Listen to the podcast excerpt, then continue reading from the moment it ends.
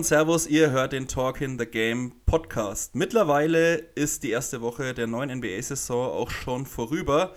Und was liegt da näher als knallharte Overreactions, nachdem jedes Team schon mindestens drei oder sogar vier Spiele gespielt hat? Ist klar, dass wir da die ersten Schlüsse ziehen müssen, die dann natürlich für die ganze Saison gültig sind. Ähm, bei mir heute in der Leitung sind zum einen der Patrick. Hi Patrick. Servus Benne. Und zum anderen der, ihr kennt ihn jetzt schon, der äh, Kollege war auch in der Preview von uns dabei und plagt heute auch nochmal sein neuestes Projekt, der Lorenzo Ligresti. Hi Lorenzo. Hallo Jungs, guten Abend.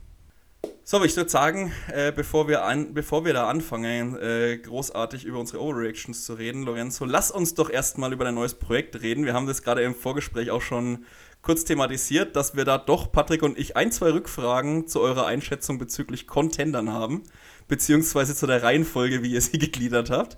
Ähm, da bin ich jetzt gleich mal gespannt, aber äh, hau doch mal erst raus für die, die es noch nicht mitgekriegt haben, äh, vielleicht, worüber ich überhaupt rede, beziehungsweise auf was ich mich beziehe gerade.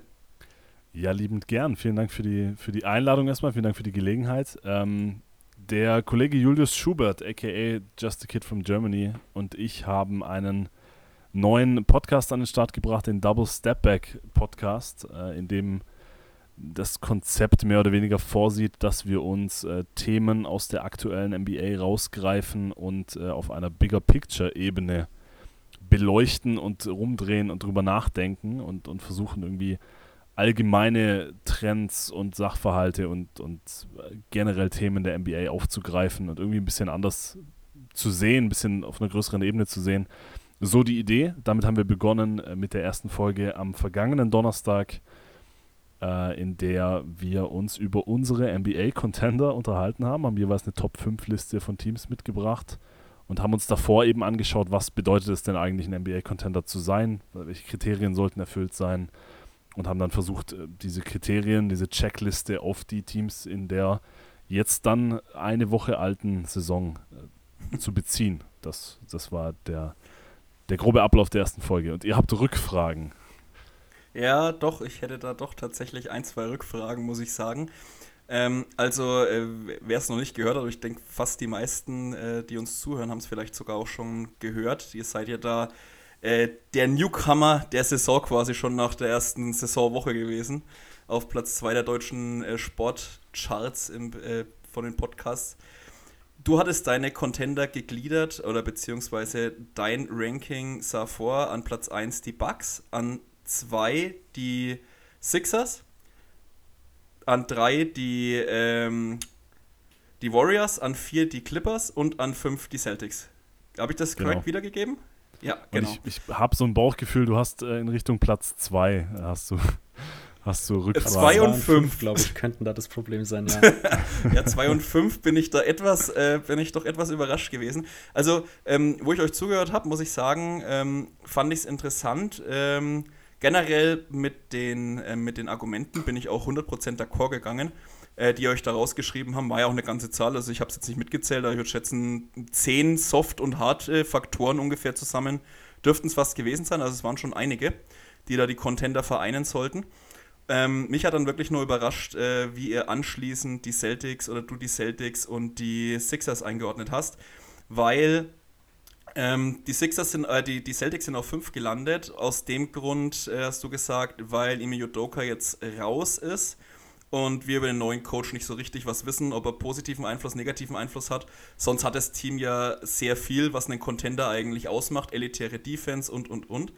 Und im gleichen Atemzug hast du dann aber die Sixers auf zwei gehabt, mit dem ich hatte letztens mit Patrick schon mal die Diskussion, für mich äh, einem der Bottom Five Coaches der Liga, vor allem wenn es in die Playoffs geht. Und ähm, sonst am defensiven Ende beispielsweise sehe ich dieses Team nämlich, also die Sixers äh, namentlich, auch absolut nicht schlechter als die Celtics. Ähm, deswegen würde mich jetzt mal interessieren, äh, schon mal, Würdest du das schon etwas revidieren nach der ersten Woche, wenn wir schon zum Thema Overreactions kommen? Oder bist du noch so, sagst, nee, ja. da stehe ich jetzt erstmal noch dazu und da warte ich jetzt erstmal ab? Ja, also der Sixers-Take äh, sieht jetzt nach, nach diesen ersten paar Saisonspielen natürlich ziemlich übel aus. Das muss ich zugeben. Also das, das ist auch eine meiner Overreactions. Spoiler Alert. Ähm, das da, da scheint schon echt vieles nicht zusammenzupassen. Ich würde insofern dazu stehen, dass ich zumindest die Celtics nicht über die Sixers schieben würde. Äh, ich ich würde es mir bei den Warriors überlegen, ich würde es mir vielleicht sogar bei den Clippers überlegen. Aber bei den Celtics, so gut sie jetzt auch gestartet sind, mein, mein Case war eher weniger, dass man den, dass man Joe Missoula noch nicht einschätzen kann. Ich glaube tatsächlich, dass Rookie-Head Coaches in den Playoffs in, in irgendeiner Form Lehrgeld zahlen häufig. Aber das war jetzt für mich gar nicht das entscheidende Kriterium, sondern einfach generell dieser Aufruhr, der, der das Team sicherlich auf irgendeiner Ebene erschüttert hat. Und ich kann mir einfach nicht vorstellen, dass, wenn dein Head Coach, der ja so eine wichtige Rolle gespielt hat und vor allem wegen seinen zwischenmenschlichen Fähigkeiten, dass der sich dann so einen Ausrutscher leistet, wie das offensichtlich der Fall war und das dann auch noch so im, in der öffentlichen Wahrnehmung rumgedreht und seziert wird. Ich kann mir nicht vorstellen, dass das an einem Team, das ja vor allem in seinem Star-Kern noch immer sehr jung ist, mit, mit Tatum und Brown als die beiden besten Spieler und ein Stück weit auch irgendwie die, An die Anführer dieses Teams. Ich weiß nicht, ob das so spurlos an denen vorbeigeht und wie, wie man das wegstecken kann wie gesagt, es, es sieht dann jetzt, stand jetzt, die Celtics sind super in die Saison gestartet, vor allem Tatum, die Sixers sind grauenhaft in die Saison gestartet. Und der Doc Rivers-Punkt lässt sich auch nicht wegreden, das habe ich auch bei uns im Pod gesagt, dass einfach dieses Fragezeichen hinter Doc Rivers, das muss man haben, da, da, da führt kein Weg dran vorbei. Ja. Wahrscheinlich die, der Case, den ich gemacht habe bei den Sixers, ging halt wirklich dann eher Richtung Best Case. Und ich glaube aber, dass im Best Case trotzdem dieses Team eine Top 5 Offense und Defense haben kann. Vor allem dank Embiid, dass wenn Harden, der bislang sehr gut aussieht, über, über weite Strecken zumindest was die, die Athletik, die Physis betrifft, wenn die beiden zusammenfinden und, und dieses Pick-and-Roll-Duo bilden können, was du nicht stoppen kannst, keine Defense der Liga kann das, könnte das stoppen. Äh, und diese Pieces, die sie jetzt drumherum geholt haben, ich glaube, die könnten einfach eine richtig, richtig gute Playoff-Defense haben. Und Deswegen habe ich ja. sie, glaube ich, etwas höher angeordnet als, als andere. äh, aber auch mit dem Zusatz, dass die Six, also die, die Bugs an 1 waren für mich klar, waren für uns beide klar dann im, im Pod. Aber dahinter hätte ich das so rumschieben können, wie, und das war dann mehr so ein Bauchgefühl in Richtung Philly. Ja. Jetzt, äh, Patrick, du hattest ja, glaube ich, auch vorher gerade gesagt, du hattest auch noch eine Rückfrage. Geht es um, um deine Warriors oder hast du. Nee, ich hatte an sich keine, keine Rückfrage. Ich fand das Ranking an sich schon irgendwie in sich schlüssig. Ich fand, wie gesagt, das Sixers Ranking war auch das bei mir, was ich ein bisschen komisch fand, aber Julius hatte die ja auch nicht so hoch, glaube ich. Von dem her Auf vier ähm, hatte er es, ja, genau. war ich da ja, eher genau. bei, bei Julius. Die Celtics, ja, die kann man vermutlich schon höher schieben. Ich hatte aber auch ein bisschen Zweifel, was die äh, Auswirkungen von dem Coaching-Change und die ganzen Unruhen, sag ich mal, angeht. Wobei ich sagen muss, ich hatte die eher in der Regular Season. Ich glaube, wenn man dann in den Playoffs ist, dann, dann legt so ein Team das vermutlich schon ab. Ich meine, die Celtics sahen letztes Jahr schon sehr gut aus. Die haben sich eigentlich nur verstärkt. Klar, man kann jetzt davon ausgehen, Rob Williams wird nicht die ganze Saison verletzt sein. Je nachdem, wann der zurückkommt und wieder zurückkommt, ist das halt ein großes Fragezeichen, was da noch so ein bisschen in der Luft hängt bei den Celtics. Ich denke nämlich, der könnte schon ein Riesenfaktor sein für die Playoffs. Äh, aber ansonsten fand ich die, also die fünf Contender oder die vier, die ihr genannt habt, auch im Pod mit Jonathan gestern noch, die waren, haben sich mir alle erschlossen. Ich hätte halt ja. halt die Warriors noch vielleicht minimal positiver gesehen, mehr in dieser ersten Gruppe mit den Bucks zusammen. Aber ich kann auch verstehen, wenn man das nicht hat. Ich meine, die Trajectory von den ganzen Stars bei Golden State geht schon tendenziell eher, was das Alter angeht, halt nach unten. Von dem her muss man da auch erstmal schauen, wie es da jetzt weiterläuft. Aktuell sieht es ja so semi-gut aus für das Team, würde ich mal sagen. Bei den Warriors war für, war für mich vor allem halt diese Draymond-Geschichte der große Punkt. Auch da, Draymond ist so ein integraler Bestandteil dieses Teams, auch von, einem, von einer persönlich, auf einer persönlichen Ebene in Sachen Leadership. Ich kann mir nicht vorstellen, dass wenn dein, dein Vocal Leader, dein, der, der vorausgeht, der die Mentalität vorgibt, wenn der einen Mitspieler einfach äh, auf die Schnauze haut, ich kann mir einfach nicht vorstellen, dass das, also man, man hört ja dann, ja, das sind Profis und, und so weiter. Ich war, ja, weiß nicht. Jeder, der schon mal irgendwie in einem Team funktionieren musste, sei es sportlich oder beruflich oder was auch immer, sowas geht an einem Team nicht spurlos vorbei, egal wie gut dieses Team oder professionell dieses Team ist. Und vielleicht nochmal ganz kurz zu den Celtics für Julius und mich war auch dieser Punkt Superstar, Star Power, war schon auch etwa, also die Bucks, Warriors, Sixers und Clippers haben einen sehr offensichtlichen Top 5 Spieler. Kawhi muss man wahrscheinlich ein bisschen in Klammern setzen, muss man erstmal abwarten, wie sie, wie sie zurückkommen. Aber Embiid, Janis und, und Curry sind mehr oder weniger No-Brainer Top 5 Spieler. Zu dem Schluss sind wir zumindest gekommen. Auf diesem Level sehen wir Tatum noch nicht ganz. Und wir können uns sehr gut vorstellen, oder ich kann mir sehr gut vorstellen, dass er mhm. diesen Schritt geht in diesem Jahr. Aber so ein, so ein Top-5-Spieler und so ein ultimativer, alles überstrahlender Superstar, der dir vier Playoff-Serien entscheiden kann, da, da muss er erst noch hinkommen. Das war auch einer der Punkte, warum ja. wir beide dann auch die, die Celtics auf 5 hatten in unserem Ranking. Ich denke, das ist auch genau der Punkt, warum äh, am Ende des Tages äh, ich vielleicht dies, die Celtics auch ein bisschen positiver sehe, weil für mich ist beispielsweise steht Tatum schon über im Beat. Ähm, und von daher ähm, könnte es auch daran liegen. Aber ähm, wir, wir, schweifen quasi schon ein bisschen von unserem Thema jetzt ab. wir haben heute einen harten Anschlag. Ich habe äh, hab Lorenzo heute versprochen, dass er Champions League schauen darf. Und wir deswegen ein bisschen draufhauen müssen. Äh, Zimmer ist, ist natürlich trotzdem. Ah. aber es ist natürlich trotzdem jetzt äh, eine höchst interessante Diskussion jetzt einfach mal gewesen. Ähm, Nichtsdestotrotz würde ich vorschlagen, äh, wir beginnen mal mit unseren Overreactions. Ich denke, die gehen, da gehen einige, Lorenzo hast es gerade schon gesagt, ein bisschen in die Richtung auch teilweise. Ähm, ich würde jetzt einfach mal sagen, Patrick, du darfst mal anfangen. Du bist jetzt bis jetzt am wenigsten zu Wort gekommen. Äh, du darfst quasi vorlegen. Und äh, wenn sich was doppelt, dann können wir es natürlich sagen und dann gleich mit einsteigen. Ähm, Patrick, du vertrittst jetzt die Overreaction, das. Ja, ich lasse jetzt äh, Lorenzo seine Sixers Overreaction auf jeden Fall nochmal da. Vielleicht habe ich ja eine bisschen andere, was die Sixers angeht. Und ich lege los mit den Portland Trailblazers. Denn die kommen in die Top 6 im Westen und kommen direkt in die Playoffs, müssen nicht ins Play-in-Tournament. Ähm, die spielen aktuell eine gute Offense, logischerweise, Platz 6 mit Damian Lillard natürlich nach ähm, vier Spielen noch nicht zu hoch zu hängen, so eine Statistik, aber ich finde, man sieht schon ein bisschen, dass das Team offensiv einfach passt. Da funktioniert alles. Äh, Dame sieht aus wie der Alte, legt aktuell 33 Punkte im Schnitt auf, bei richtig guter Effizienz. Ähm, ja, spielt immer noch gut äh, offensiv im Tandem mit Anthony Simons. Der Rest passt offensiv auch und defensiv, ähm, ja, sieht das Team zwar trotz teilweise Brainfarts von Yusuf Nurkic gegen die Lakers ähm, auch okay aus, könnte man sagen. Und eine okay Offense, äh, ne, okay Offense, eine okay Defense und eine überragende Offense, die reichen im Westen, um Platz 6 zu holen. Okay. Tatsächlich ist äh, eine Ausweich-Overreaction, hatte ich mir aufgeschrieben, die Portland Trailblazers erreichen Homecourt im Westen. also, Homecourt äh, ist also so optimistisch kann ich nicht sein. Die war, ja, das war Overreaction Hardcore. Ich habe ja gesagt, ich probiere das noch ein bisschen äh, härter zu machen. Ähm, ja, äh, Lorenzo, willst du, willst du erstmal Stellung beziehen zu, zu, äh, ähm, zu Patricks Take? Also ich habe mir gedacht, wir schauen einfach, äh, wie nachhaltig könnte das sein, ähm, so ein Take. Ähm, oder ist es wirklich eine Momentaufnahme nach äh, vier, fünf Spielen, wo quasi gar keine Aussagekraft hat? Weil die Gegner der Trailblazers, die waren ja nicht ohne. Also die haben jetzt nicht gegen Fallobst gespielt. Na, gegen die Lakers halt, aber. Ja, gut. ähm, ich halte es für, also nach die, ich hätte es vor der Saison auf keinen Fall für realistisch gehalten, deswegen, klar, also als Overreaction bietet sich das jetzt an. Ich glaube noch nicht so hundertprozentig dran, weil ich glaube, man, man darf auch nicht zu viel Gewicht auf diese ersten Spiele legen, aber das liegt ja in der Natur der Sache, was wir hier machen. Äh, ich glaube, die große Sorge, die man bei den Blazers hätte haben müssen vor der Saison, ist, ob Damian Lillard aussieht wie Damian Lillard. Und da, auch wenn es jetzt nur vier Spiele waren, ich glaube, da kann man mit einer starken Tendenz sagen, ja, tut er.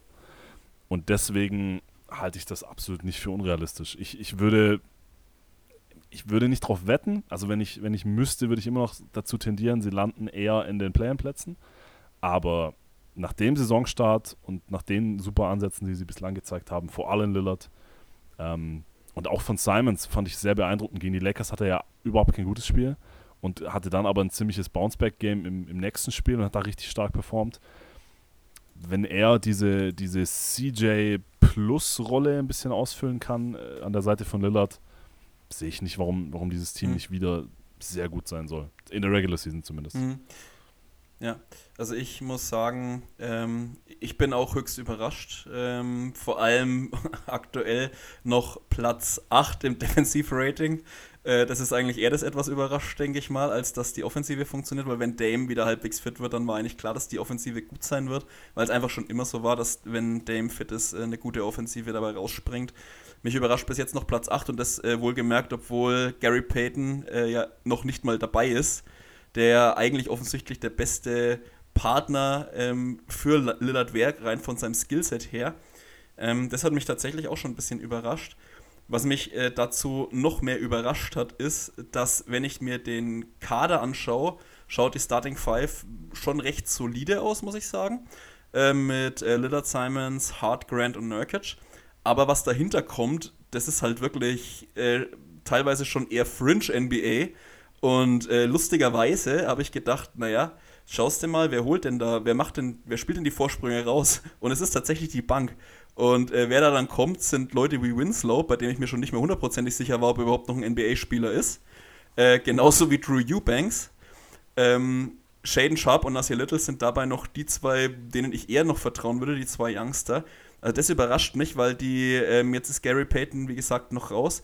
Und mit der Rotation, mit der man aktuell spielt, dass man da vier Siege holt, obwohl man in meinen Augen eigentlich bloß fünf wirklich gute NBA-Spieler äh, im Kader hat, das hat mich dann doch noch ein bisschen überrascht, muss ich sagen. Und das wäre auch das, weshalb ich vermute, dass es da eventuell noch ein bisschen bergab gehen könnte. Ähm, natürlich treffen sie aktuell auch ganz gut, was ähm, natürlich dann durchaus hilft. Also knapp 40% Dreier ist natürlich auch nicht schlecht. Ähm, aber mich, also mich überzeugt nicht, was da dann äh, in der zweiten Reihe vor allem kommt. Die Siege waren zwar wirklich Statement-Wins jetzt teilweise, also gegen die Nuggets und die, äh, die Suns, die ich beide so unter den ein, Nummer 1 und 2, maximal 3 in der Western Conference gesehen hätte eigentlich. Äh, Habe ich zumindest in meinem Power Ranking, meinem persönlichen, äh, dahin geschoben. Dass da gleich vor allem gegen die Nuggets so ein Win rausspringt, war krass. Ähm, aber ich glaube tatsächlich, dass das ein typischer Fall ist äh, von Overreaction. Und ich vermute, dass die Trailblazers am Ende des Tages trotzdem ins Play-In müssen. Äh, ihr seht es ihr seht's anders, ne? Ihr denkt, ihr, ihr seid beide Richtung gleich Playoffs oder wenn ihr euch jetzt festlegen müsstet quasi, äh, würdet ihr sagen Play-In oder ist es schon so weit, dass wir die Blazers wirklich unter die besten sechs Teams im Westen schieben, weil dann müssen da ja irgendwelche rausfallen, äh, zum Beispiel namentlich die Grizzlies, die, die Mavs oder, ähnliche. Also ich bin schon halbwegs optimistisch, aber ja, am Ende muss ich bei meiner Preseason Prediction schon noch bleiben und da habe ich sie halt im Play-in-Tournament gesehen. Ähm, aber ich finde schon, wenn man sich das so anschaut, dann sind die schon aktuell eine der Überraschungen und schon auch ein Team, wo man durchaus Upside sehen kann, auf jeden Fall.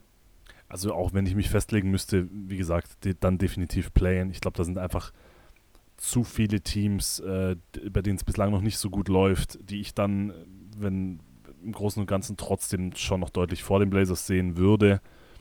Aber, also gerade im Vergleich jetzt zu den, zu den Kings, zu den Lakers, die man ja irgendwie vor der Saison so in einer, in einer ähnlichen Bubble gesehen hatte, haben sie jetzt halt schon sieben Spiele Vorsprung. Also ja. so, das ist ja, auch nicht zu vernachlässigen, selbst wenn es selbst ja, nicht so weiterläuft. Absolut korrekt. Ja, aber wenn ich mich festlegen müsste, würde ich auch eher sagen Play-in. Aber ich, ich sehe den Case schon. Deswegen gute, ja, gute Ich fühle mich auch gerade richtig schlecht. Ich fühle mich auch gerade richtig schlecht, weil ich habe die Blazers auf 11 getippt hinter den Kings. Da fühle ich mich gerade richtig schlecht. Da habe ich den Kings wohl ein bisschen viel zugetraut vor der Saison. Ähm, Aber da warst du nicht ja, der Einzige. Also da, da, haben sie mich jetzt, also das würde ich, da diesen Take würde ich ja, diesen Take würde ich tatsächlich jetzt schon revidieren und die Blazers auf jeden Fall mal vor die Kings und die Lakers packen. Äh, mindestens mal auf 9. Aber wie gesagt, also ich denke halt, wenn man dann wirklich in die Playoffs will, da müssen dann Teams rausfallen, wie die Pelicans, die bisher sehr gut ausschauen, äh, die Grizzlies, die Wolves, die Mavs und ganz ehrlich, auch wenn die Nuggets Probleme hatten bis jetzt, Nuggets, Warriors und Suns, die sehe ich halt nicht, dass die aus dem Homecourt Advantage rausfallen. Und dann, ich weiß halt nicht, ob man wirklich zwei dieser vier Teams hinter sich lassen kann, das kann ich mir einfach nicht vorstellen.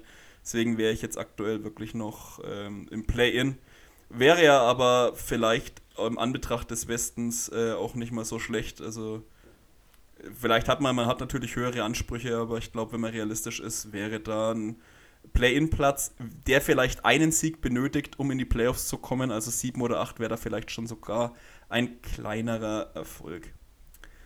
Gut, Lorenzo, dann hau mal du raus. Deine erste Overreaction, du hast ja quasi eine schon gespoilert, das heißt, kannst du jetzt aussuchen, ob du gleich die nimmst oder und wir gleich über die Miserie der Sixers reden wollen oder ob wir erst noch erst später dazukommen.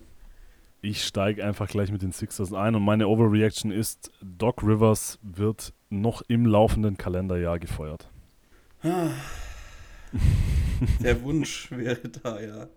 Die, die unterschreibe ich einfach komplett. Ich muss sagen, ich habe die auch. Ich dachte, vielleicht hast du irgendwas aufgeschrieben in die Richtung, irgendwas passt spielerisch nicht. Äh, aber für mich ist da auch die Stelle, an der man fallen muss, der Coach. Ob es das laufende Kalenderjahr ist, da bin ich gespannt. Aber ich meine, bis äh, Ende Dezember sind noch einige Spiele zu spielen. Und wenn es so weitergeht, dann äh, hat man da auf jeden Fall jeden Grund, Doc Rivers zu entlassen. Es, ich, ich weiß, also es fühlt sich einfach sehr, sehr disruptiv an, was da gerade passiert. Sowohl in der Offense, also es fühlt sich einfach nicht an wie eine Offense, die um James Harden und Joel Embiid herum gebaut ist, sondern wie eine Offense, die zu 50% um James Harden und zu 50% um Joel Embiid. Irgendwie am Anfang war das noch viel mehr in Richtung Harden. Da ging ja dieser Stat rum auf Twitter, dass er, dass er irgendwie im, im ersten Saisonspiel mehr gedribbelt hat als das gesamte Team äh, um ihn herum zusammen dann hat man irgendwie so komplett überreagiert und hat dann auf einmal alles über Embiid laufen lassen, was dann auch überhaupt nicht funktioniert hat, wo dann Embiid eine Monsters-Deadline hatte und, und sie aber trotzdem verloren haben. Also das mit der, mit der Offense, das sieht überhaupt nicht gut aus und aber vor allem, also man hat, normalerweise macht man, sagt man ja, okay, Teams, die irgendwie mehr Wert auf Offensiv-Rebounding legen, die sind dann tendenziell etwas schlechter in der Transition-Defense und andersrum. Also das ist normalerweise eine gegensätzliche Korrelation. Die Sixers sind einfach ein desolates Offensive Rebound Team und haben die schlechteste Transition Defense der NBA. Was auch einfach zu einem großen Teil mit Einsatz zu tun hat. Ich weiß nicht, das strahlt so eine Lustlosigkeit aus, was da gerade in Philly passiert. Und ja, ja. ich ich bin sehr gespannt, was, was da passiert. Ich, ich würde es nicht für ausgeschlossen halten, dass sie jetzt das Ruder einfach komplett rumreißen und jetzt sechs Spiele in Folge gewinnen. Das sehe ich halt auch absolut. Und dann ist der Take oder ist die Overreaction natürlich wieder komplett vom Tisch. Aber wenn es so weitergeht, dann wird es, glaube ich, sehr schnell eng mit äh, für Doc Rivers. Und ich glaube, Mike D'Antoni sitzt äh, erwartungsvoll neben seinem Telefon und wartet und wartet, dass Daryl Morey anruft. ja, also ich äh, bin da bei euch. Ich habe die, ich, ist eine meiner Overreactions, auch die habe ich allerdings anders formuliert, ein bisschen ketzerisch. James Harden ist der beste äh, Spieler der Sixers. Ähm, ich finde es, ähm, also ist quasi äh, gleiches Thema, andere Diskussionsgrundlage ein bisschen.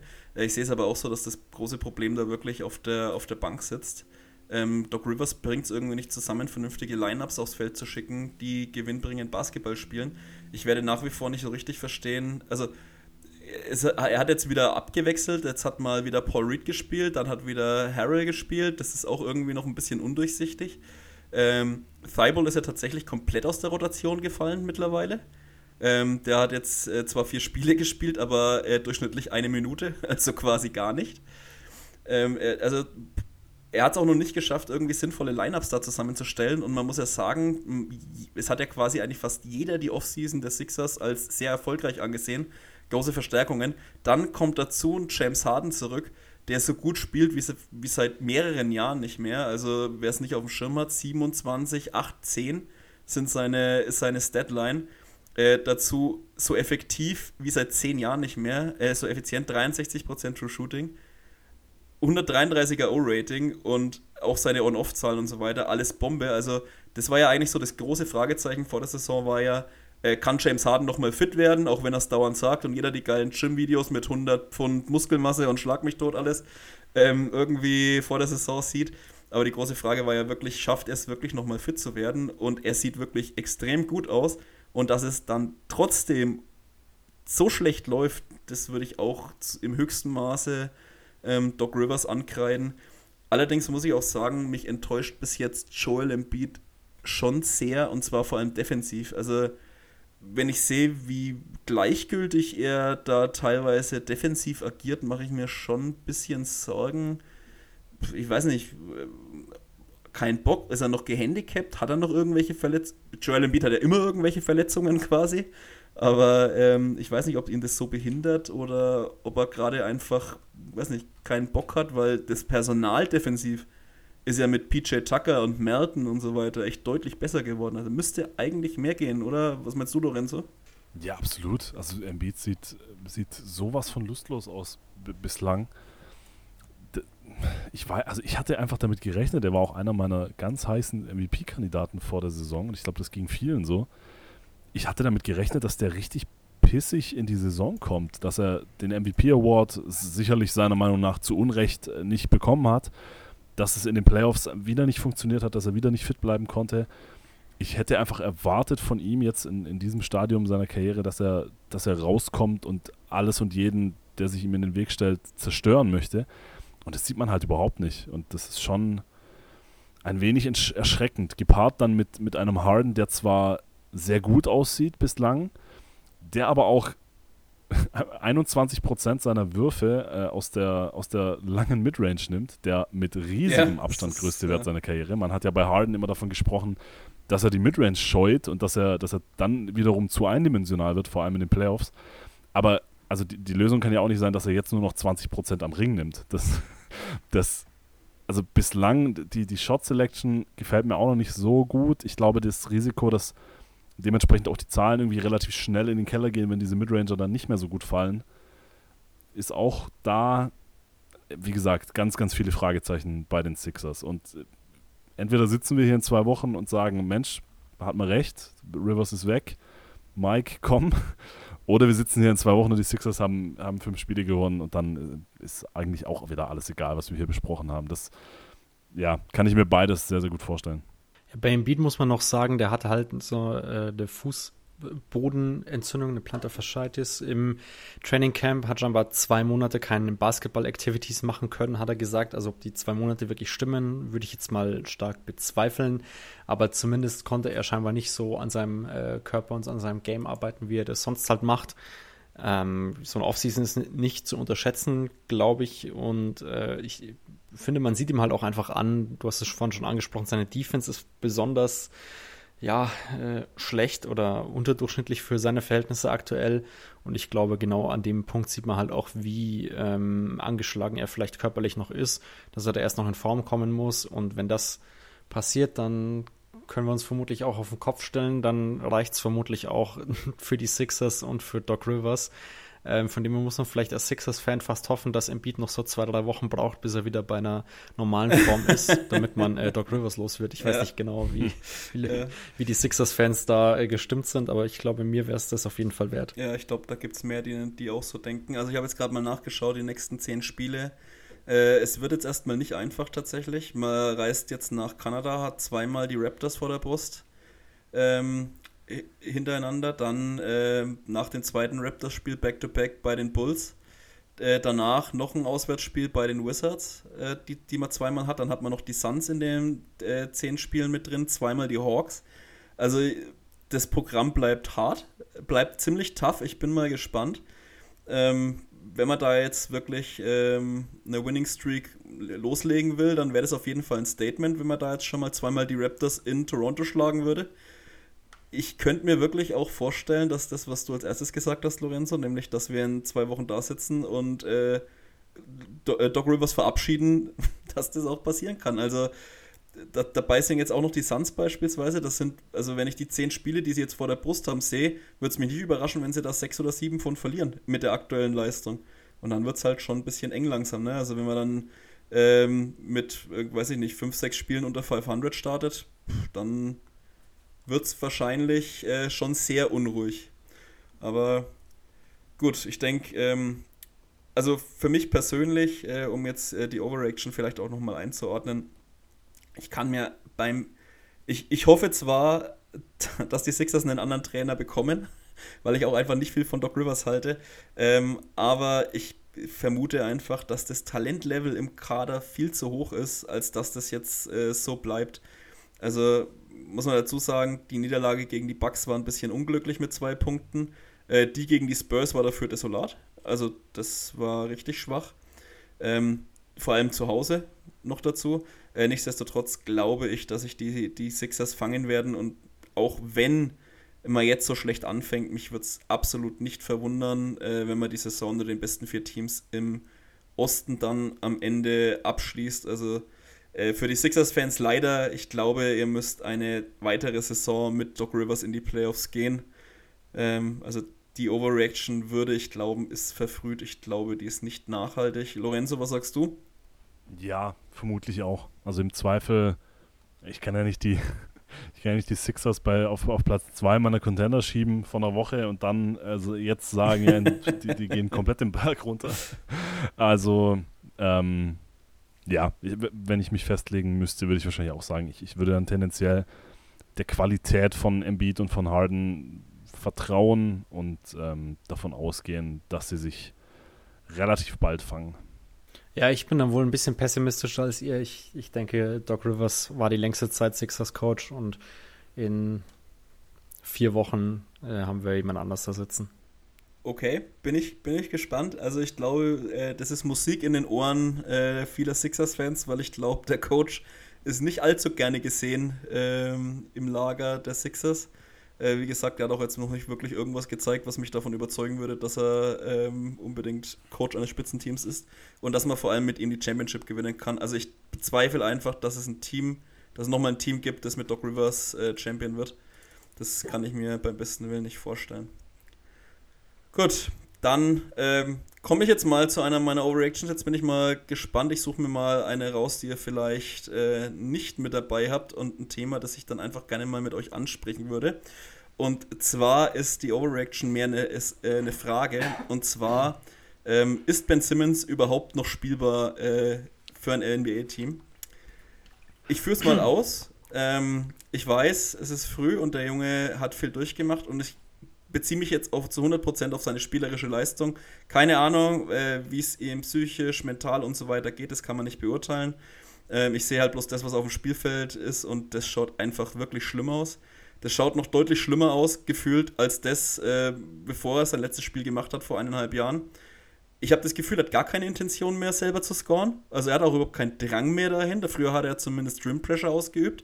Das macht er auch nicht mehr. Er dribbelt einfach nur noch ein bisschen äh, gefühlt um den Perimeter rum. Er hat jetzt in drei Spielen 13 Feldwurfversuche insgesamt gehabt, 13. Und äh, wenn man weiß, wie seine Rolle mal früher war, ist das wirklich eigentlich ein Witz. Der Touch ist dazu weiterhin auch komplett gar nicht vorhanden. Also die drei, die, die drei getroffenen von sieben versuchten Freiwürfen lasse ich da mal fast außer Acht, weil äh, bei der Sample Size äh, bedeutet das nichts. Allerdings glaube ich auch nicht, dass es viel besser wird, ehrlich gesagt. Man könnte jetzt sagen, er ist ein überragender Playmaker. Er legt sieben Assists pro Spiel auf. Ist korrekt, allerdings sind dabei auch noch über dreieinhalb Turnover. Er hat über 40% Turnover Percentage. Das heißt, quasi in jedem zweiten Angriff fast schmeißt er den Ball weg. Und das ist schon, ist schon krass in meinen Augen. Ähm, also dahingehend auch schwierig. Und er hat die niedrigste Usage seiner Karriere. Seine Usage, ich weiß nicht, ob ihr es ob äh, zufällig jetzt seht, Ah, schade, also Patrick hat es schon nachgeschaut. Äh, Lorenzo, falls du es noch nicht, nicht, nachgeschaut hast, was, nee. was, was, schätzt du, wie hoch seine Usage mittlerweile ist? Ach, elf? Äh, du bist nah dran, 14. Und ähm, 14 für einen Max-Spieler ist schon, ist schon hart. Also 14 äh, ist weniger als beispielsweise Daron Sharp oder Nick Claxton. Ähm, es ist wirklich, es ist schon bitter also ich habe auch, ich habe das Gefühl, es wirkt wie fast so eine Durchgangs, er wirkt wie eine Durchgangsstation in der Offensive. Er kriegt halt den Ball, verwaltet den, bis alle ein bisschen in Position gelaufen sind und dann gibt er ihn halt an Irving oder Durant ab, die dann ihren Jumper machen. Äh, so kommen auch die meisten Assists zustande. Also es ist jetzt nicht irgendwie, dass er ein geiles, äh, geiles Drive-and-Kick-Game hat. Äh, so ist es absolut nicht, sondern die kommen dann eher durch Zufall meistens zustande. Auch defensiv sieht er nicht mehr so gut aus. Für ein geiles Drive-and-Kick-Game bräuchte man einen Drive. Ja, das Shooting wäre da gut, aber es ist natürlich richtig. Ähm, nichtsdestotrotz, es, es gibt ja ein paar zumindest, da kommen ja auch wieder welche zurück. Also ich glaube aber auch da müsste er halt erstmal Druck auf den Ring ausüben. Und das macht er eben nicht. Auch defensiv finde ich es bei Weitem nicht mehr so stark. Er hat jetzt in drei Spielen zweimal ausgefault, was ich auch schon krass finde. Also ich glaube, die Szene gegen Morant ist jetzt auch schon mehr oder weniger um die Welt gegangen. Jeder, der Twitter aufgemacht hat, hat es, glaube ich, auch schon mal gesehen äh, wie Morant ihn da aussteigen hat lassen, mehr oder weniger, oder ausfallen hat lassen. zuletzt jetzt noch seine, seine Impact-Zahlen und die kommen wirklich, habe ich geschrieben, die stammen direkt aus der Hölle. On-Court minus 31,5. minus 31,5 für einen äh, Spieler, der so viel Spielzeit kriegt, tut das, ist das schon ziemlich bitter. On-Off ist minus 48,1. Ähm, es, also es wird noch schlimmer. Sein O-Rating beträgt starke 91 und sein D-Rating 123. Also ich denke, ähm, mein, mein Case ist klar. Jetzt ähm, müsst ihr mich mal davon überzeugen, äh, dass Ben Simmons irgendwann wieder in die Spur findet und zumindest die Form von seiner, keine Ahnung, ersten, zweiten NBA-Saison mal wieder erreicht, dass er ein Plusspieler ist auf dem Feld, weil aktuell sehe ich das nämlich äh, nicht. Patrick, äh, kannst du mir da einen Case machen, dass Ben Simmons doch noch ein Erf äh, Erfolgsspieler sein kann, ein Plusspieler auf dem Court? Ja, ist äh, aktuell ziemlich schwer der Case. Ich muss sagen, ich war ja noch nie ein riesen Ben Simmons-Fan. Von dem her äh, ist der Case jetzt nicht was, was mich irgendwie extrem überrascht oder so. Ich bin ihm ja schon relativ kritisch immer gegenüber gewesen, auch an der Defensiv bisher halt schon sehr stark war, muss man sagen. Gerade an dem Ende wundert es mich. Zum einen sind die Nets das mit Abstand schlechteste Team der Liga aktuell. Klar, es sind vier Spieler, aber ein 127er Defensivrating ist halt absolut desaströs. Und das Schlimme ist, die Lineups äh, mit Ben Simmons, wie gesagt, nur 170 Possessions, bitte da noch nicht wahnsinnig viel drauf geben, aber 132,4 Defensivrating laut Cleaning the Glass, also ohne Garbage Time. Das ist halt schon krass, weil eigentlich war, also man konnte ihm Ben Simmons ja immer viel vorhalten, aber defensiv hat er sein Team schon klar besser gemacht. Klar, war vielleicht auch bei den Sixers nicht der, der wichtigste Defensivspieler, das war meiner Meinung nach schon immer im Beat und man hatte auch sonst gute Defender teilweise im Sixers-Team, aber also Simmons war schon immer ein guter Defender und aktuell sieht er an dem Ende auch irgendwie ein bisschen aufgeschmissen aus, meiner Meinung nach. Und ein Team, was ja in der Rotation aktuell läuft, viel mit Simmons, O'Neill, Durant und Claxton, das sind die individuell alles gute Defender eigentlich. Da dürfte das Team nicht so schlecht sein. Also klar, da kommen dann auch danach Spieler rein, die jetzt nicht defensiv brillieren. Mit Joe Harris, mit Paddy Mills, mit äh, Marcus Morris oder Darren Sharp. Aber das sind ja also irgendwie muss man die schon auf eine halbwegs respektable Defensiven können, vor allem wenn man Ben Simmons ist und mal im Defensive Player of the Year Rennen relativ weit vorne war. Also ich kann mich an das eine Jahr erinnern, vor mhm. zwei Jahren, da war er am Platz zwei hinter Gobert. Das war vielleicht auch ein bisschen ähm, übertrieben für viele, aber ich meine, äh, also irgendwas müssen die Leute in ihm ja gesehen haben und völlig unbegründet war das natürlich auch nicht. Also das muss ich sagen, da bin ich aktuell schon, schon sehr irritiert davon. Offensiv, ja, weiß ich nicht, da hat mir der Fit noch nie gefallen. Ähm, und da finde ich, hat er die letzten Jahre auch nie, also kaum Schritte nach vorne gemacht. Also nicht mal, dass er einen Dreier oder einen Zweier reinwerfen kann, einen Jumpshot braucht oder so. Aber ich hätte an sich einfach gerne irgendwelche Entwicklungen bei ihm gesehen und da habe ich die letzten Jahre schon wenig gesehen. Von dem überrascht mich das jetzt nicht, dass er nach einem Jahr Pause da immer noch ja, desaströs ausschaut.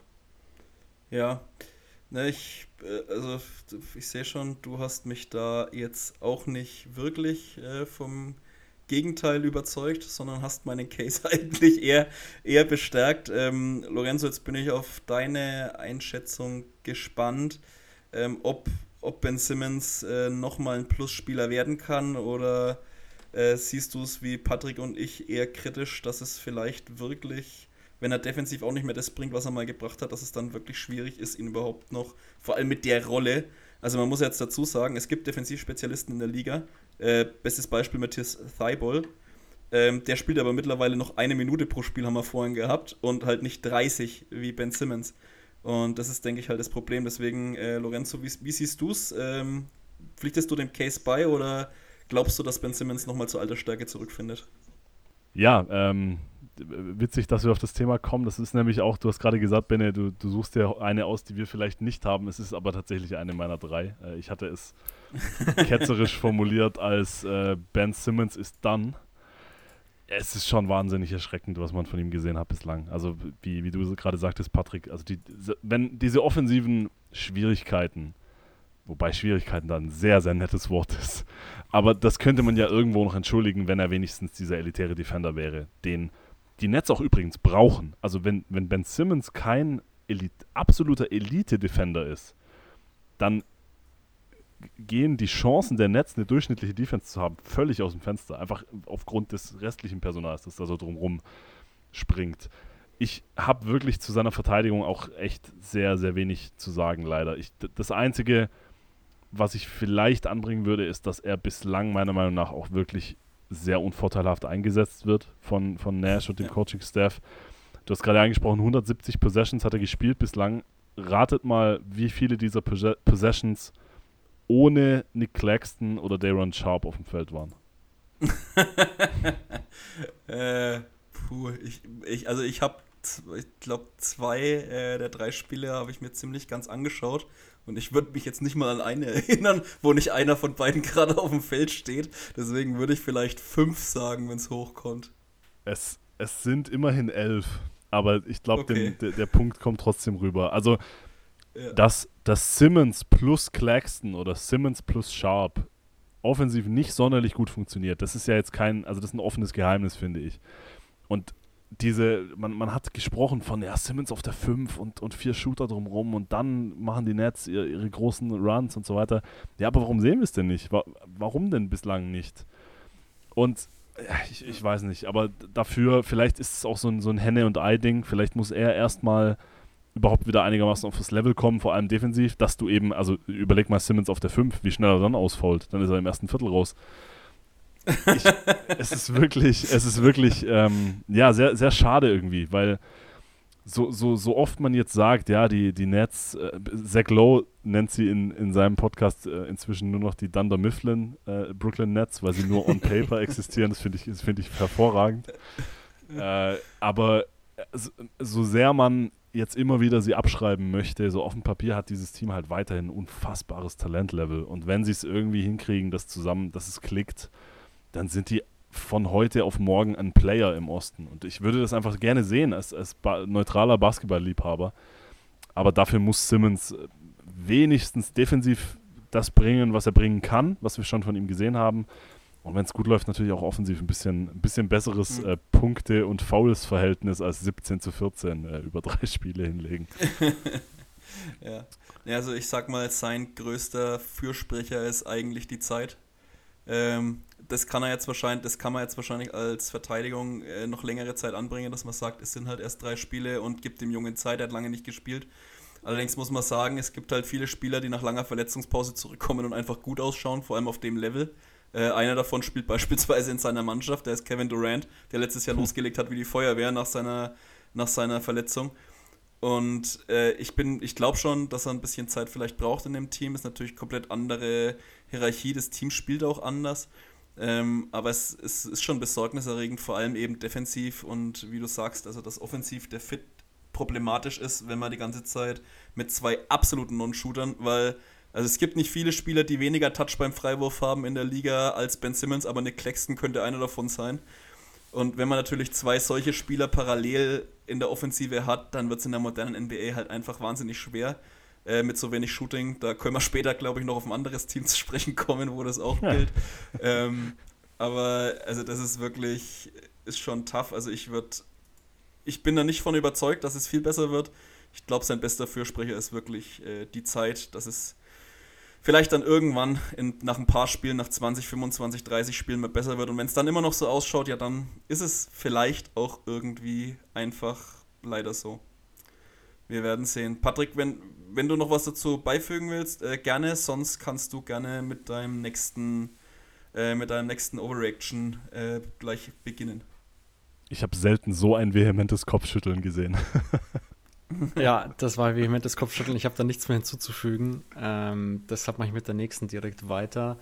Und meine nächste Overreaction ist, ja, die ist ein bisschen zweischneidig. Zum einen, die Warriors sollten nicht paniken. Man steht aktuell 2-2, denn äh, sie haben immer noch die besten Top 6 der Liga, aber äh, Steve Kerr sollte dringend mal an seinen Rotations arbeiten weil was er da mit der Second Unit teilweise vollführt, ist mit abenteuerlich noch ähm, optimistisch beschrieben, würde ich mal behaupten. Beziehst du es auf die Spieler, die er einsetzt oder die konkreten Line-Ups, die er spielen lässt dabei?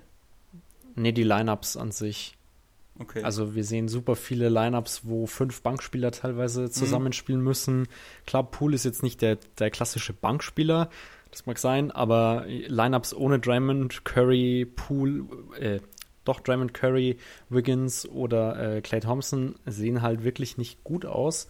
Dazu kommt dann noch, dass Clay aktuell ja wieder eine Shot Selection hat, die auch ja ziemlich beschissen ist. Da mag das eine Game gegen die Suns gestern extrem reinspielen, in dem er auch noch ejected wurde übrigens, seine erste Ejection all time. Ähm, genau, aber also ja, ich habe jetzt öfters schon mal den Tag gelesen, dass die Warriors sich extrem Sorgen machen müssen, dass die Bank richtig schlecht ist und ja, dass man, dass man schauen sollte, äh, dringend noch irgendwie einen Veteran oder so reinzubekommen. Und ich glaube nicht, dass das das Problem lösen würde. Äh, für mich haben die Warriors immer noch ja, das beste Starting Lineup plus mit Jordan Poole vermutlich den besten Six Man der Liga, wenn er weiterhin Six Man bleibt. Und ähm, ja, wenn man da ein bisschen am, an den Lineups feilt, die da die, die ganzen Leads wegschmeißen, glaube ich, dann kann man das definitiv ohne Probleme ausgleichen. Also du widerlegst quasi deine, deine Overreaction direkt. Ne, meine Overreaction ist ja, sie sollten nicht paniken. Also, weil also. ihnen schon von vielen so nahegelegt wird, jetzt, jetzt so, dringend was so, zu machen. Ach so, okay, okay. Ja, ist ein bisschen äh, blöd formuliert, ja. ich weiß. äh, Lorenzo, äh, glaubst du, dass die, die Young Guns äh, auf der Bank gut genug sind oder sollte man da tatsächlich nochmal nachlegen? Ich denke, also ich muss zugeben, ich habe jetzt noch kein Warriors-Spiel dieses Jahr gesehen, deswegen kann ich da nicht so viel dazu sagen. Aber das war äh, gerade auch in, in unserem Podcast zum Beispiel, als wir über die Contender gequatscht haben, war das natürlich ein großer Punkt, dass aufgrund der Abgänge die, die Kollegen Moody, Wiseman, Kuminga größere Rollen und wahrscheinlich allgemein gesprochen sogar wichtige Rollen einnehmen müssen, auch wenn es dann Richtung Playoffs geht. Ich wäre da eher auf Patricks Seite. Also ich glaube, den, man, gib ihnen noch ein bisschen Zeit du hast keine Eile. Also ich glaube wirklich in der Regular Season sollte das auch so funktionieren. Ich glaube, die Warriors werden nicht äh, mit einem 500-Tempo weitergehen. Aber wenn es dann Richtung Playoffs geht und sich irgendwie kurz vor der Trade Deadline herausgestellt hat, dass die Jungen noch nicht da sind, wo sie sein müssten und auch nicht absehbar ist, dass sie da hinkommen, bis, äh, bis, dann, bis dann im April ernst wird, dann ist das sicherlich eine Überlegung, die man treffen muss, weil mit diesem Kern, wer weiß, was mit Draymond passiert, ob der nächstes Jahr überhaupt noch da ist Steph und Clay werden, werden auch älter. Man hat dieses Jahr noch eine sehr realistische Chance, da sind sich ja so gut wie alle einig.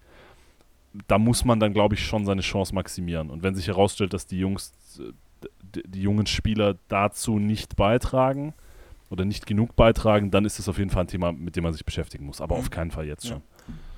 Ja, ja also ich, ich, ich glaube halt eigentlich erstmal, dass das Team nicht wirklich schlechter geworden ist. Also ich glaube halt zum Beispiel Moses Moody gibt ihm noch ein bisschen Zeit. Der kann die Rolle von äh, Gary Payton II locker ausfüllen. Also ist auch ein guter Verteidiger, ein richtig giftiger.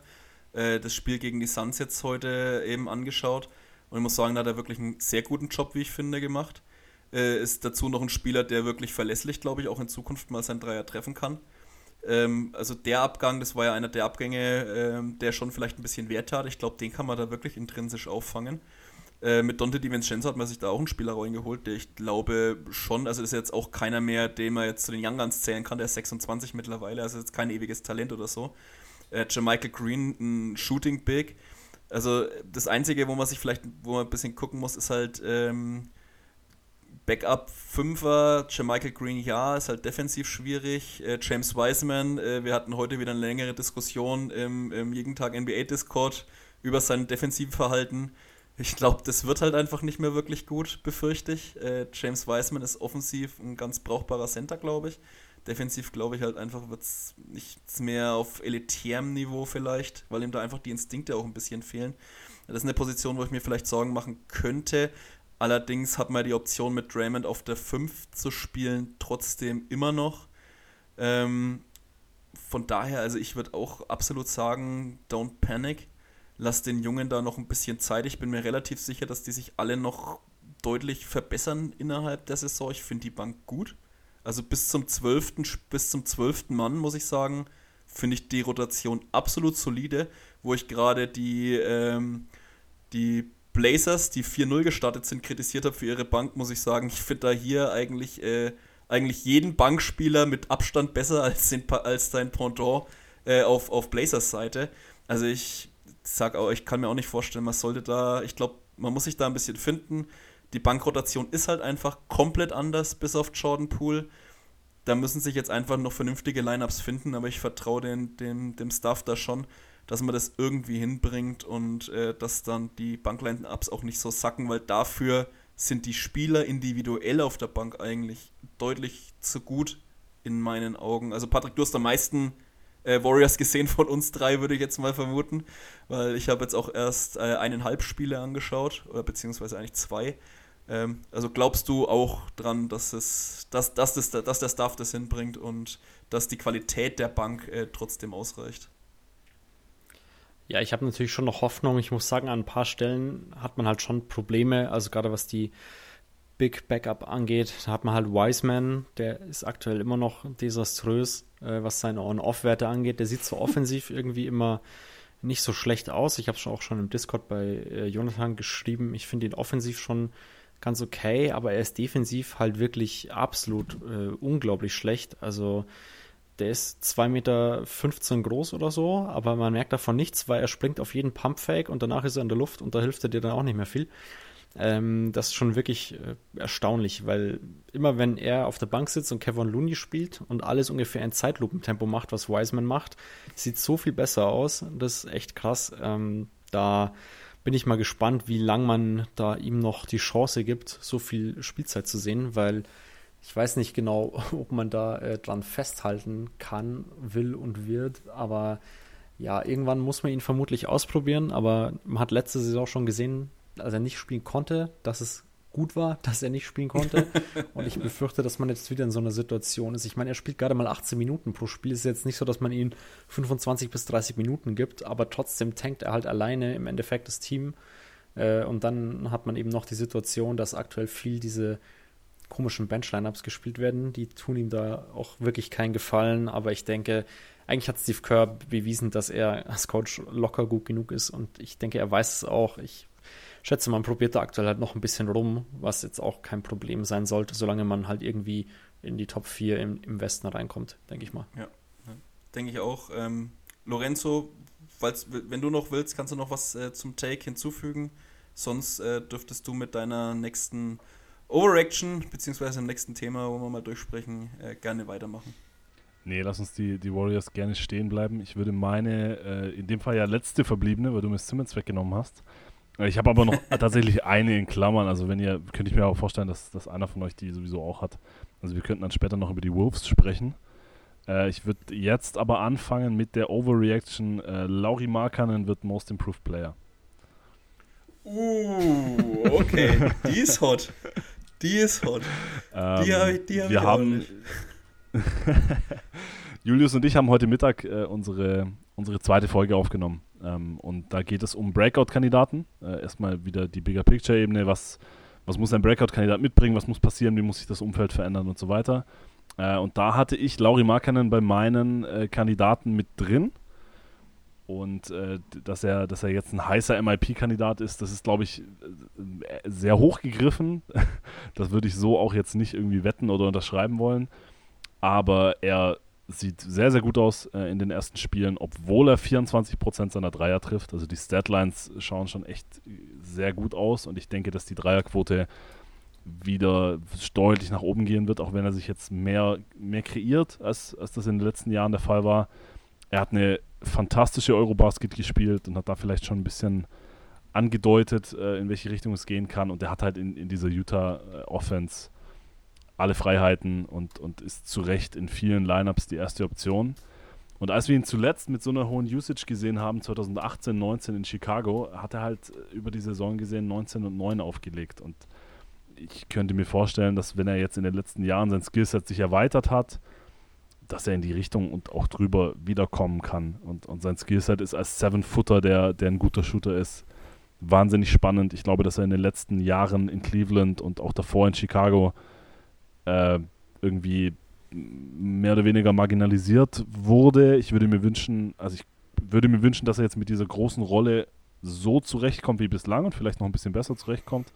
Und dann, glaube ich, könnte da vor allem statistisch am Ende eine, eine ziemliche Monster-Saison bei rumkommen. Ja, witzig, weil ich habe kein einziges Spiel bisher von den Utah Jazz gesehen. Das ist noch eines der Teams, die mir aktuell fehlen. Das heißt, ich habe auch nichts von Lauri Markan gesehen, weil ich mir keine Highlights oder so angeschaut habe. Ich muss sagen, die, die Stats äh, sehen prinzipiell schon ganz witzig aus, gerade auch mit seinem O-Rating 122 und seiner, äh, sein True Shooting, was lustigerweise unter seinem äh, generellen Schnitt über die Karriere liegt. Aber halt, also da sieht man auch schon, wenn der 3 noch ein bisschen besser fällt, ist da vielleicht auch noch Potenzial dazu da, in Richtung ja 24 Punkte oder so zu gehen. Ich glaube aber auch für einen guten MIP-Case bräuchte er die auch, ehrlich gesagt. Ähm, wir haben in den letzten Jahren immer wieder gesehen, dass MIPs so ja Drittjahres- oder Viertjahresspieler sind, die halt gerade so kommen, die zum, zum Star werden. Letztes Jahr John Moran zum Beispiel war für mich so eine richtige Quatschnominierung, aber äh, sei es wie es ist. Ähm, ja, es werden halt häufig solche Spieler ausgewählt und ich meine, Lauri Markan spielt ja jetzt nicht so viel anders als äh, im Jahr davor. Er trifft halt, äh, er darf halt mehr selber machen, das ist klar. Er hat eine größere Rolle in der Offense, das ist ja auch kein Wunder. Ich meine, die Jazz wollen, wollen tanken. Letztes Jahr Cleveland, da war er definitiv nicht der beste oder zweitbeste Offensivspieler, wie es aktuell der Fall ist. Und ja, dann geht sowas, sieht sowas halt schon ganz, cool mal, äh, ganz schnell mal cool aus, aber ich glaube, MIPs müssen ja auch irgendwie immer so ein bisschen zum Gewinnen beitragen und da weiß ich nicht, wie viel man Laurie Markan und den da diese Saison zutrauen kann. Das heißt, äh, ich finde den Take cool, aber ich hätte ihn vermutlich immer noch nicht in den Top 5, selbst wenn er die Stats hält, die er aktuell auflegt. Hm. Ja, also das ist auch tatsächlich auch, wäre auch meine, eine meiner größten Bedenken ist, ähm, dass am Ende einfach die Jazz, auch wenn es gerade noch nicht so ausschaut, das ist ganz klar, aber ich glaube trotzdem, dass die Jazz am Ende einfach zu schlecht sind, dass du ein MIP hast, der von irgendwie einem Bottom 5 Team, wenn überhaupt so gut äh, kommt, das Hardcore tanken will. Ähm, selbst wenn er es durchzieht, glaube ich halt einfach, dass solche Spieler oft Spieler sind, die wirklich mit ihrem Team irgendwie auch überraschen das ist ja einfach die, die Storylines lieben die Amis halt und danach wird halt oft auch der MIP gewählt. Äh, nichtsdestotrotz, ich hatte auch, also mich ärgert es nach wie vor. Ich habe lange mit Laurie Markan, dem Manager, auch in meinen Manager-Games geliebäugelt, weil ich die Auftritte bei der Eurobasket auch echt überzeugend fand. Hab's dann aber mich dagegen entschieden und äh, das äh, tut mir jetzt auch ein bisschen weh im Nachhinein und ein bisschen leid. Ähm, was, was gegen ihn sprechen könnte, ist, ähm, dass er halt schon recht viel aus der Floater und Midrange macht. Ähm, kommt so wenig zum Korb wie noch nie in seiner Karriere. Jetzt muss man halt mal gucken. Ich glaube, viele haben die Jazz auch nicht so auf dem Plan gehabt, wie sie aktuell spielen. Ich glaube, für die meisten war eigentlich klar, dass das Team von Anfang von Day One an Hardcore tanken wird. Und äh, dass jetzt auf einmal ganz viele Lineups aufs Feld kommen, die quasi nur aus Veteranen bestehen. Äh, das überrascht auch mich, muss ich sagen. Also die Spieler, wo ich gedacht habe, die werden ausprobiert, wie Ochai Akbachi beispielsweise oder Talon Horton Tucker, äh, die spielen relativ wenig. Also Mike Conley spielt immer noch sehr, sehr viele Minuten. Die zweitmeisten, Jordan Clarkson die drittmeisten, Olenek die viertmeisten. Damit hätte ich ehrlich gesagt nicht unbedingt gerechnet. Die werden jetzt halt gerade hardcore geshowcased, dass die noch irgendwie wahrscheinlich vor, ähm, vor Trade Deadline weggehen. Und ich könnte mir einfach vorstellen, dass das Team gerade auch vom Scouten her und so noch keiner richtig auf dem Plan hat und deswegen die Jazz auch noch so ein bisschen überraschen können und damit davon halt auch Lauri Markkanen ähm, profitiert, ähm, weil man eben, weil sie so unkonventionell ein bisschen spielen und man nicht sie ein bisschen unausrechenbar sind. Ich finde es auch cool, ich gönn's ihm auch. Auf den wurde auch ziemlich viel eingedroschen in der Vergangenheit. Äh, gerade in Bulls-Tagen. Äh, ich glaube, bei den Cast ist schon ein bisschen besser geworden. Da hat es ja auch geheißen, da kann man kein Three-Big-Line-Up spielen. Hat auch ganz gut funktioniert. Deswegen gönne ich es ihm, aber wie gesagt, ich bin da bei Patrick. Ich befürchte einfach, selbst wenn er die Zahlen, die er jetzt hat, die er wirklich stark ausschauen, halten würde, dann wäre die Argumentation trotzdem wahrscheinlich am Ende, dass die Jazz zu schlecht sind. Oder ich weiß nicht, du hast es dir ja angeschaut, Lorenzo. Ähm, wie, wie, ist es historisch? Gab es da mal wirklich MIPs, die aus wirklich richtig miesen Teams kamen? Das kann ich dir, das haben wir tatsächlich im, im äh, Podcast gar nicht so eingehend besprochen in die Richtung. Äh, das hat mich aber auch dann tatsächlich Jonathan, also im, im Gut Next Magazine bei den, bei den Redaktionspicks äh, war Tyrese Halliburton mein, mein MIP-Pick, ähm, von dem ich auch weiterhin überzeugt bin, dass der einen ziemlich guten Case hat, einfach weil ich glaube, dass sein Sprung so enorm sein kann, äh, auch statistisch, weil er eben große Teile der letzten Saison noch in, in Sacramento mehr oder weniger festhing in Sachen Usage.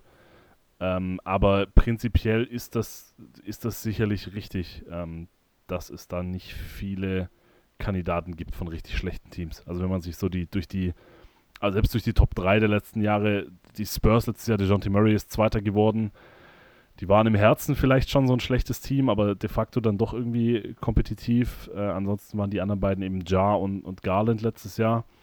Im Jahr davor MPJ, Grant und, und Randall. Grant könnte man vielleicht nennen. Also die Pistons waren ja, waren ja in dem Jahr schon nicht sonderlich gut, aber auch nicht so ganz mies.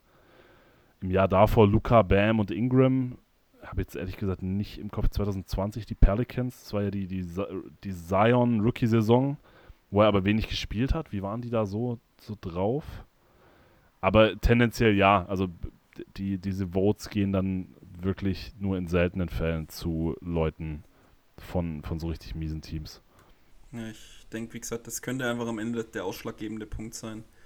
Ähm, auch wenn die Leistung, also und auch da, ähm, ich glaube, sind wir uns ein bisschen einig. Also der, der, Award ist halt auch wieder, das ist halt leider in der NBA häufig so. Das ist so ein Award, wer hat die meisten Punkte im Gegensatz zur Vorsaison gemacht oder mehr gemacht im Gegensatz zur Vorsaison. Ähm, genauso wie der Six Man of the Year ein Award ist, wer die meisten Punkte von der Bank macht. Das ist ein bisschen schade, weil ich glaube, ähm, Sprünge, was die Rolle im Team angeht und so weiter, also wirkliche Entwicklungsschritte sollten da deutlich mehr belohnt werden als reine Counting-Stats, die irgendwie in die Höhe gehen.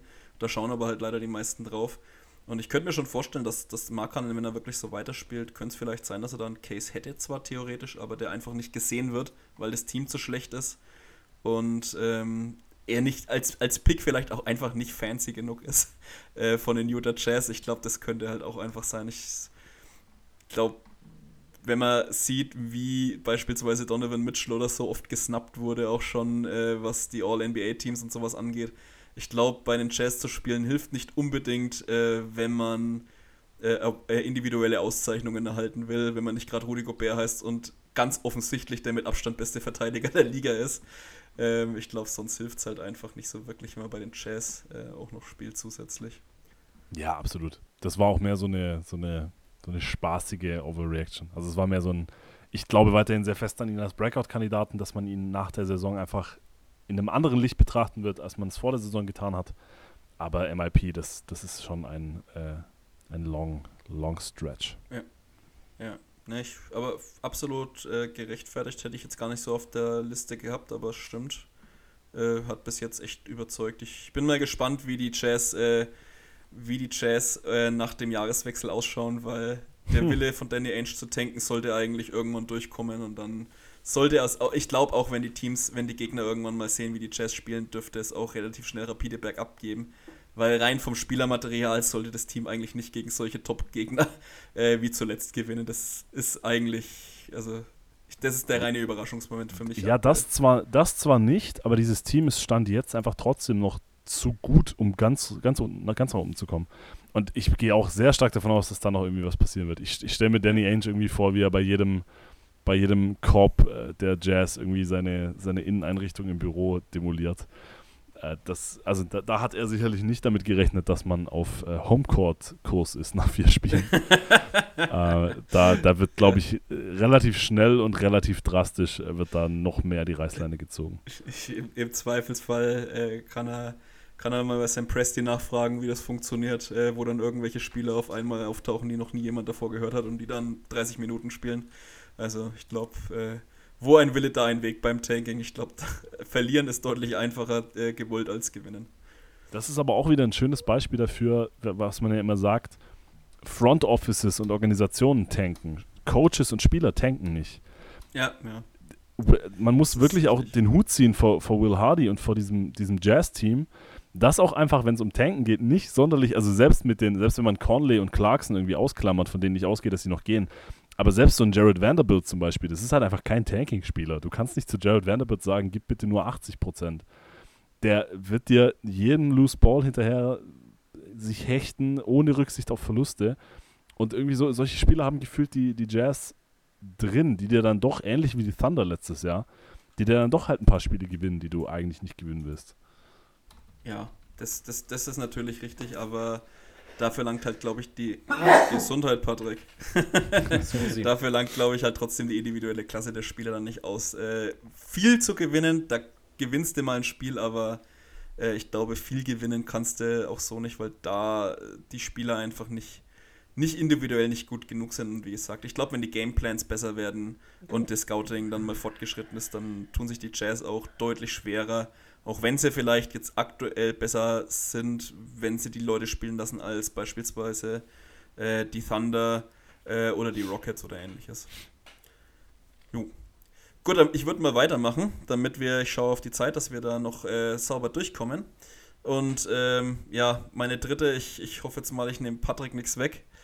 Ähm, die ist halt leider auch sehr offensichtlich und ich habe es jetzt auch, äh, ich habe es jetzt mal genannt, die Lakers werden die schlechteste Offense der Saison 22-23 stellen. Ähm, also dafür, damit meine ich das O-Rating natürlich, nicht die erzielten Punkte oder ähnliches, sondern natürlich beziehe ich mich aufs O-Rating. Ja, generell, ähm, wer schon mal ein Spiel diese Saison der Lakers geschaut hat, und das werden die meisten auch sein, ich vermute mal auch ihr, äh, es ist wirklich ein bisschen zum Gruseln. Die nackten Zahlen sind machen betroffen. Ähm, wirkt ein bisschen wie Spielen von vor 10, 20 Jahren. O-Rating 97,2. Das ist schon ziemlich hart. Also ich weiß nicht, wann ich das letzte Mal ein Team-O-Rating nach vier Spielen von unter 100 gesehen habe. Äh, das True Shooting ist dazu unter 50 Prozent, äh, was auch schon wirklich ziemlich krass ist. Ähm, gerade von Downtown ist es halt absolut brutal. Das hat, denke ich, auch mittlerweile jeder mitgekriegt. Starke 21 Prozent. Und die Sample wird größer und größer. Es sind mittlerweile 118 genommene Dreier und 25 davon wurden nur getroffen. Ähm, das Interessante dabei ist, dass sie die sechsthöchste äh, Three-Point-Attempt-Rate haben. Das heißt, blöderweise, äh, sie nehmen sehr viele Dreier, nämlich 42% der Würfe sind Dreier. Äh, wenn man die dann nur mit 21% trifft, dann schaut es einfach blöd aus. So, jetzt könnte man sagen, ja gut, die sind in einem Shooting-Slump. Ähm, ja, aber ich frage mich, woher soll ein besseres Shooting so wirklich kommen? AD hat seit Jahren keinen konstanten Wurf. Ich denke, Russ braucht man da gar nicht groß erwähnen. Ähm, dazu hast du mit Lonnie Walker, Troy Brown Jr., äh, Juan Toscano Anderson, Nunn, das sind alles keine Knockdown-Shooter, die sind, die können schon mal einen treffen, aber das sind alles keine High-Volume-Shooter, die zuverlässig ihren Dreier netzen. Da ist Pat Bev und wahrscheinlich ähm, LeBron noch die besten äh, in den, in den, als Shooter von den Lakers. Ähm, interessant ist, das habe ich auch letztens auch irgendwann mal geschrieben, jeder reiht sich wirklich an der Dreierlinie auf, nur dass er dann den Ball fängt und wieder in die Zone penetriert, wo schon fünf Verteidiger stehen. Also es nimmt dann auch irgendwie gefühlt irgendwann keiner mehr einen Dreier. Äh, Russ wird gar nicht mehr verteidigt, der wird einfach komplett ignoriert, der kann eigentlich machen, was er will, bis drei Fuß vorm Korb gefühlt. Ähm, wo er, ob, ob er da wirft, ich meine, das hat auch wieder, glaube ich, jeder gesehen. Äh, gegen, die, gegen die Blazers, der letzte Angriff, mehr, wo er mit höchstem Selbstbewusstsein, trotz zwei Punkte Führung oder ein Punkt Führung und 30 Sekunden dann äh, vom Elbow den, den Wurfbrick, das war auch ziemlich hart.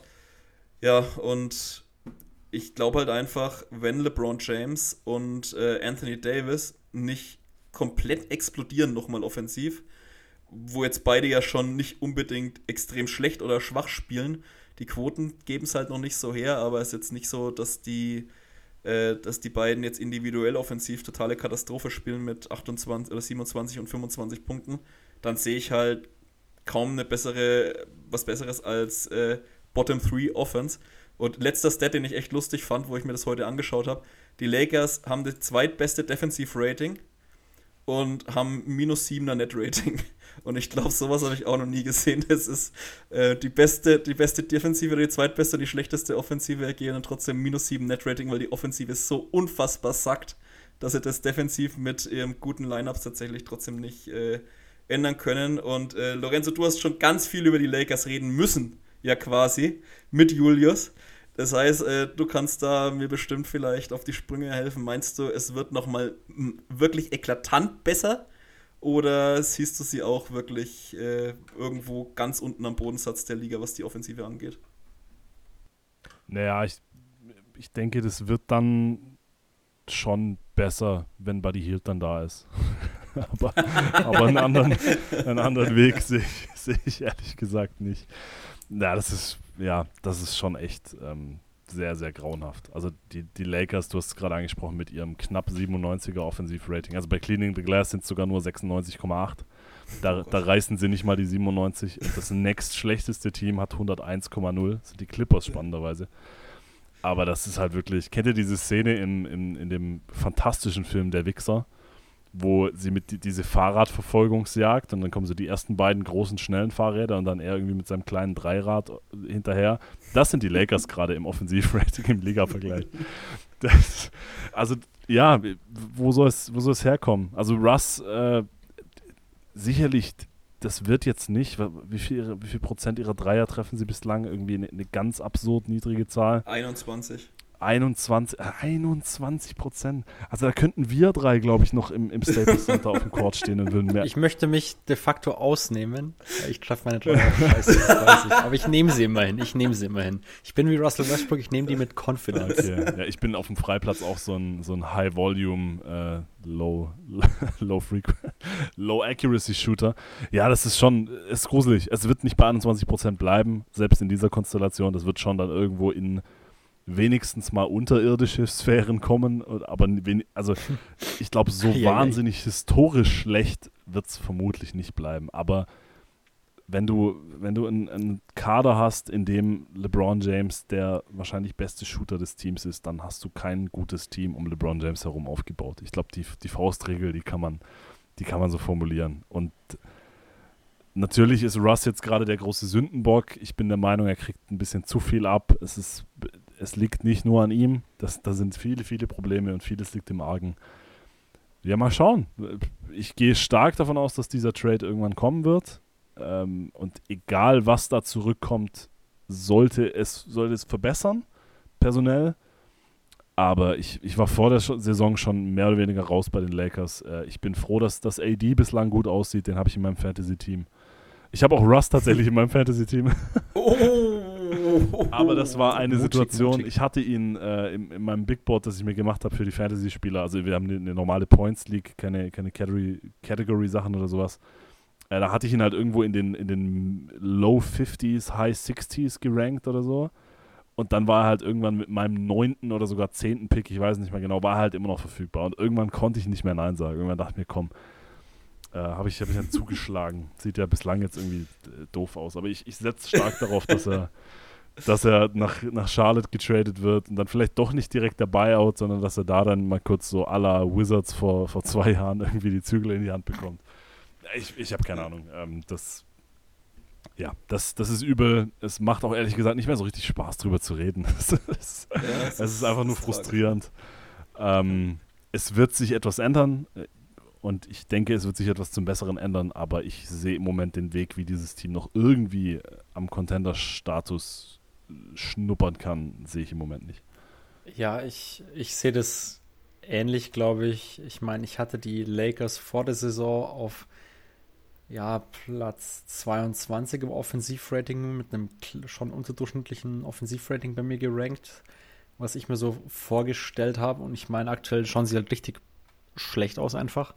Ähm, deshalb, ja, äh, kann ich mir schon vorstellen, dass man da irgendwie so in die Bottom 5 fällt. Ob man jetzt wirklich die schlechteste Defense am Ende stellt, da glaube ich, hängt viel davon ab, ob Russ getradet wird, ob er überhaupt noch viel spielt. Ich meine, Julius hat es in diversen Pods jetzt schon gesagt, er würde ihn am liebsten einfach nach Hause schicken.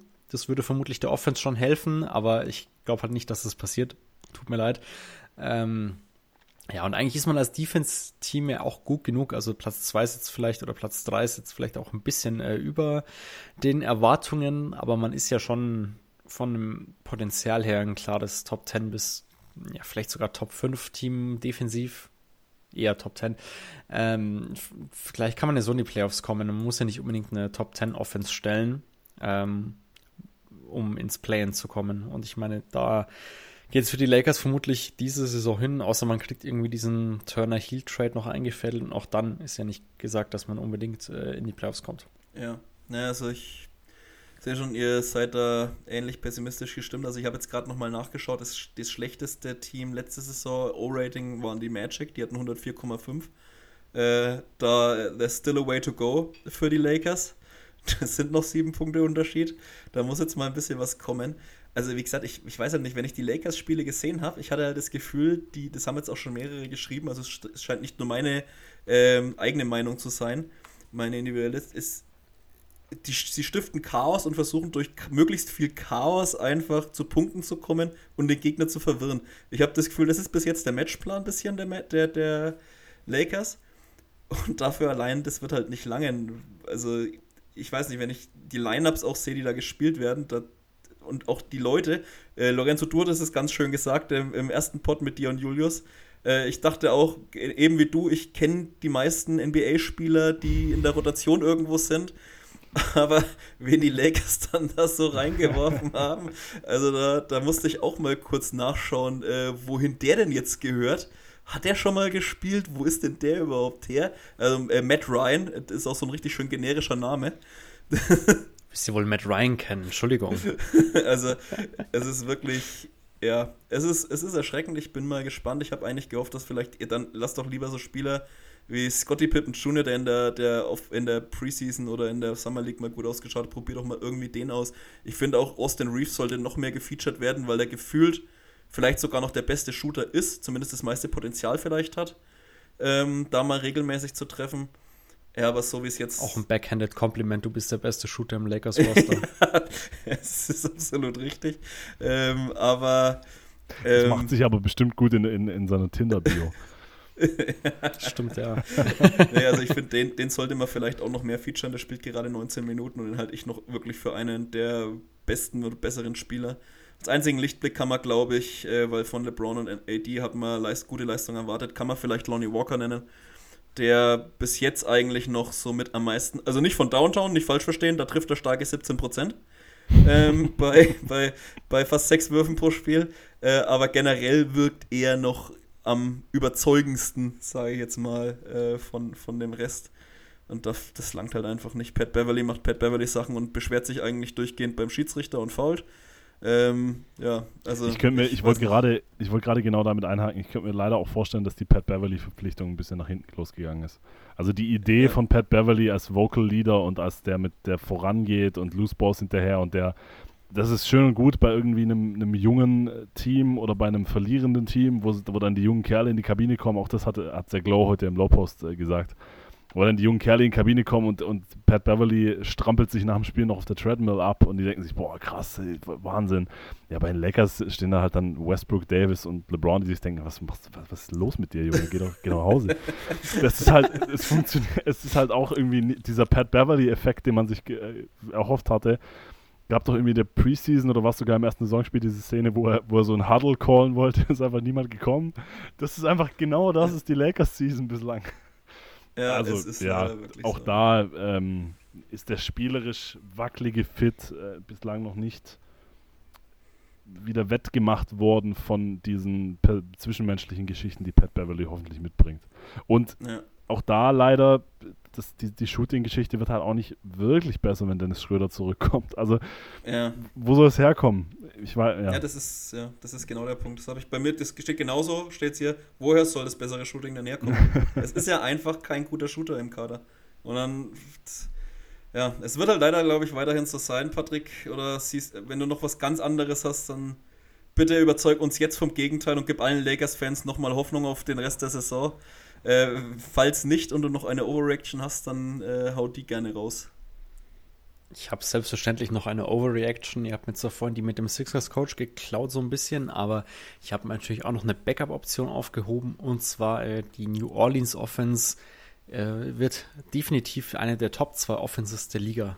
Top 2? Das ist meine Overreactions, ja weil ich nicht genau weiß, wer von Dallas und Denver da oben noch reinkommen äh, wird und ich möchte nicht ausschließen, dass da noch eine davor kommt, aber dahinter sich sie direkt. Äh, interessant, interessant. Lorenzo, wie schaut's aus? Ja, finde ich. Ich habe für, hab für Scott Next Magazine habe ich die Pelicans Preview geschrieben unter anderem, habe mich also mit dem Team etwas eingehender beschäftigt äh, und ich bin auch äh, ich war all in bis vorgestern äh, und jetzt hat sich halt Zion direkt verletzt nach dem dritten Saisonspiel. Ingram ist auch raus, also in, in die Richtung könnte da schon noch was schief gehen. Aber äh, wenn sie, wenn sie alles auf, auf den Platz bringen, was sie haben, und Zion hat zum Beispiel auch schon bewiesen, dass er neben einem Center, der ihm kein Spacing gibt, äh, trotzdem wie, ein, wie eine Abrissbirne jedes Mal zum, zum Ring kommt. Auch den habe ich in meinem Fantasy-Team übrigens. Sogar mit meinem zweiten Pick. Also das war tatsächlich ein, Läuft also gut mit meinem zweiten Insgesamt-Pick. Das war ein ziemlicher High-Risk-Move, ähm, der jetzt dann schon wieder nicht ganz so gut aussieht, weil er verletzt ist nach drei Saisonspielen. Aber ja, also wenn Ingram mit den Schritten, die er letztes Jahr gemacht hat, McCallum mit der Rolle, die er in diesem Team einnimmt, Valanciunas und Zion, die einfach jedes Team physisch in den Boden stampfen in der Zone und dann auch noch mit wirklich passenden Komplementärspielern drumherum. Trey Mur ich bin ein riesen Trey Murphy-Fan. Ah, ja, das wäre auch meine letzte Backup. Ich habe auch aufgeschrieben, Trey, äh, Trey Murphy, äh, der dritte, wird Soti, Sophomore of the Year. Ja. ähm, äh, den da, den liebe ich. Und den habe ich äh, nämlich in meinem Manager, der war nämlich spottbillig im äh, Sehr US gut. Basketball Manager. War ein safer Call und äh, das, der wird auch durch die Decke gehen. Wer die, wer die Quoten nicht auf dem Schirm hat, der trifft gerade, vielleicht sollten für den die Lakers mal traden, den, hätten, den Pick hätten sie lieber behalten. Der trifft gerade 69 oder 68,4% seiner Dreier bei 5 fast pro Spiel. Also der schießt wirklich alles kurz und klein, macht über 15 Punkte, also ist auch defensiv wirklich stark. Perfektes Komplementär-Skillset zu sein, hast du, wie du gerade gesagt hast. Also, Also wir haben gerade über die Lakers gesprochen, jetzt sprechen wir über die Pelicans. Falls für Hörer, die es vielleicht nicht auf dem Schirm haben. Die Pelicans haben ein Pick-Swap-Right für die kommende Draft. Es wäre einer der lustigsten Momente der Menschheitsgeschichte. Soweit lehne ich mich jetzt einfach mal aus dem Fenster. Wenn die Lakers bei der Draft Lottery, wenn die Lakers irgendwo ganz unten landen und bei der Draft Lottery der Lakers Repräsentant, wer auch immer da dann hingeschickt wird, wenn sie den Number One Pick kriegen und der sitzt da und oh, das wäre so schön, das wäre so schön. Außerdem würden wir ein Zion äh, Victor Wembanyama Duo kriegen, da wäre ich auch all in. Es wäre unfassbar witzig. Es wäre wirklich als neutraler, als neutraler und auch nicht Lakers Hasser oder so. Das wäre schon wahnsinnig gut. Aber soweit sind wir ja. Es hat auf jeden Fall sehr großes Meme-Potenzial. Das, das, Das so steht genial. fest. Das wäre es wär sehr witzig. Ich muss sagen, was du gesagt hast zu den Verletzungen, das ist natürlich schon ein bisschen bitter. Man muss sagen, die sind alle drei, also Herb Jones, Williamson und Ingram sind alle drei Day-to-Day. Ähm, ist jetzt nicht so, dass Williamson oder Ingram direkt wochenlang Ja. ausfallen. Ich mache mir da jetzt noch nicht so Sorgen. Man muss sagen, gestern gegen die Mavericks, ich äh, warne direkt vor, ich habe das Spiel noch nicht gesehen, aber äh, ein 125 Offensivrating als Team ohne deine zwei besten Spieler und ohne deinen wichtigsten Verteidiger ist auf jeden Fall mal eine Ansage, würde ich Ja. behaupten. Ja, und das ist, ähm, das wäre mein Punkt. Also ich habe das Gefühl, da ist letztes Jahr wirklich was zusammengewachsen, ohne äh, in der Saison ohne Zion, wo ja quasi keiner einen Pfiffer auf die, die Pels gesetzt hat und auch äh, viele Ingram als ähm, ja, ineffektiven Chucker ein bisschen abgetan haben. Ich habe aber wirklich das Gefühl, da ist was in dem Team entstanden, was äh, die Team-Chemistry angeht. Da weiß auch jeder irgendwie ein bisschen so um seinen Platz, um seine Rolle. Also das, das Team ist halt bis zur 10., 11., 12. Position, finde ich, extrem gut ausbalanciert. Ähm, wenn wenn äh, die Pels nicht so verdammt dumme Moves gemacht hätten vor eineinhalb Jahren, könnte das jetzt sogar schon noch besser aussehen. Also man muss ja sagen, trotz dieser ganzen miesen Entscheidungen vorletzte Offseason sieht es jetzt wirklich gut aus. Man darf nicht vergessen, stell dir mal vor, du hättest da noch einen Lonzo Ball stehen, anstatt zum Beispiel einen Devonta Graham. Also gut, er ist jetzt verletzt, das konnte man nicht wissen, aber Lonzo Ball in Fit jetzt da noch in dem Kader mit drin. Ne? Lonzo Also Ball würde da halt- eher in Straßenklamotten auf der Bank sitzen. Aktuell schon leider, aber äh, äh, generell, also ich, ich glaube, da ist wirklich, das, das Team wirkt einfach total funktional, es, es, es funktioniert, es läuft und ich traue dem Team auch wirklich richtig, richtig viel zu, muss ich sagen. Ähm, ich, mich würde es auch nicht überraschen, also ich weiß nicht, äh, offensiv hängt, denke ich, halt wirklich schon viel davon ab, äh, wie fit Zion und Brandon Ingram sein können. Zion wird vor allem, also er hat jetzt gut angefangen, der wird aber noch viel besser. Also seine Effizienzzahlen, äh, wenn man wenn man es sich anschaut, wie er zuletzt wirklich fit war, was er da für eine, äh, für eine Offensive geschultert hat und jetzt sein True Shooting anschaut, äh, das jetzt gerade mal bei schlechten, unterdurchschnittlichen 52% sind, äh, ist. Ich müsste jetzt gerade mal nachschauen, wie sein letztes von seiner starken Saison war. 65%, also da ist auch noch ein ganz schöner Hub und da war er am Korb eine komplette Macht. Da legt er gerade noch viel daneben.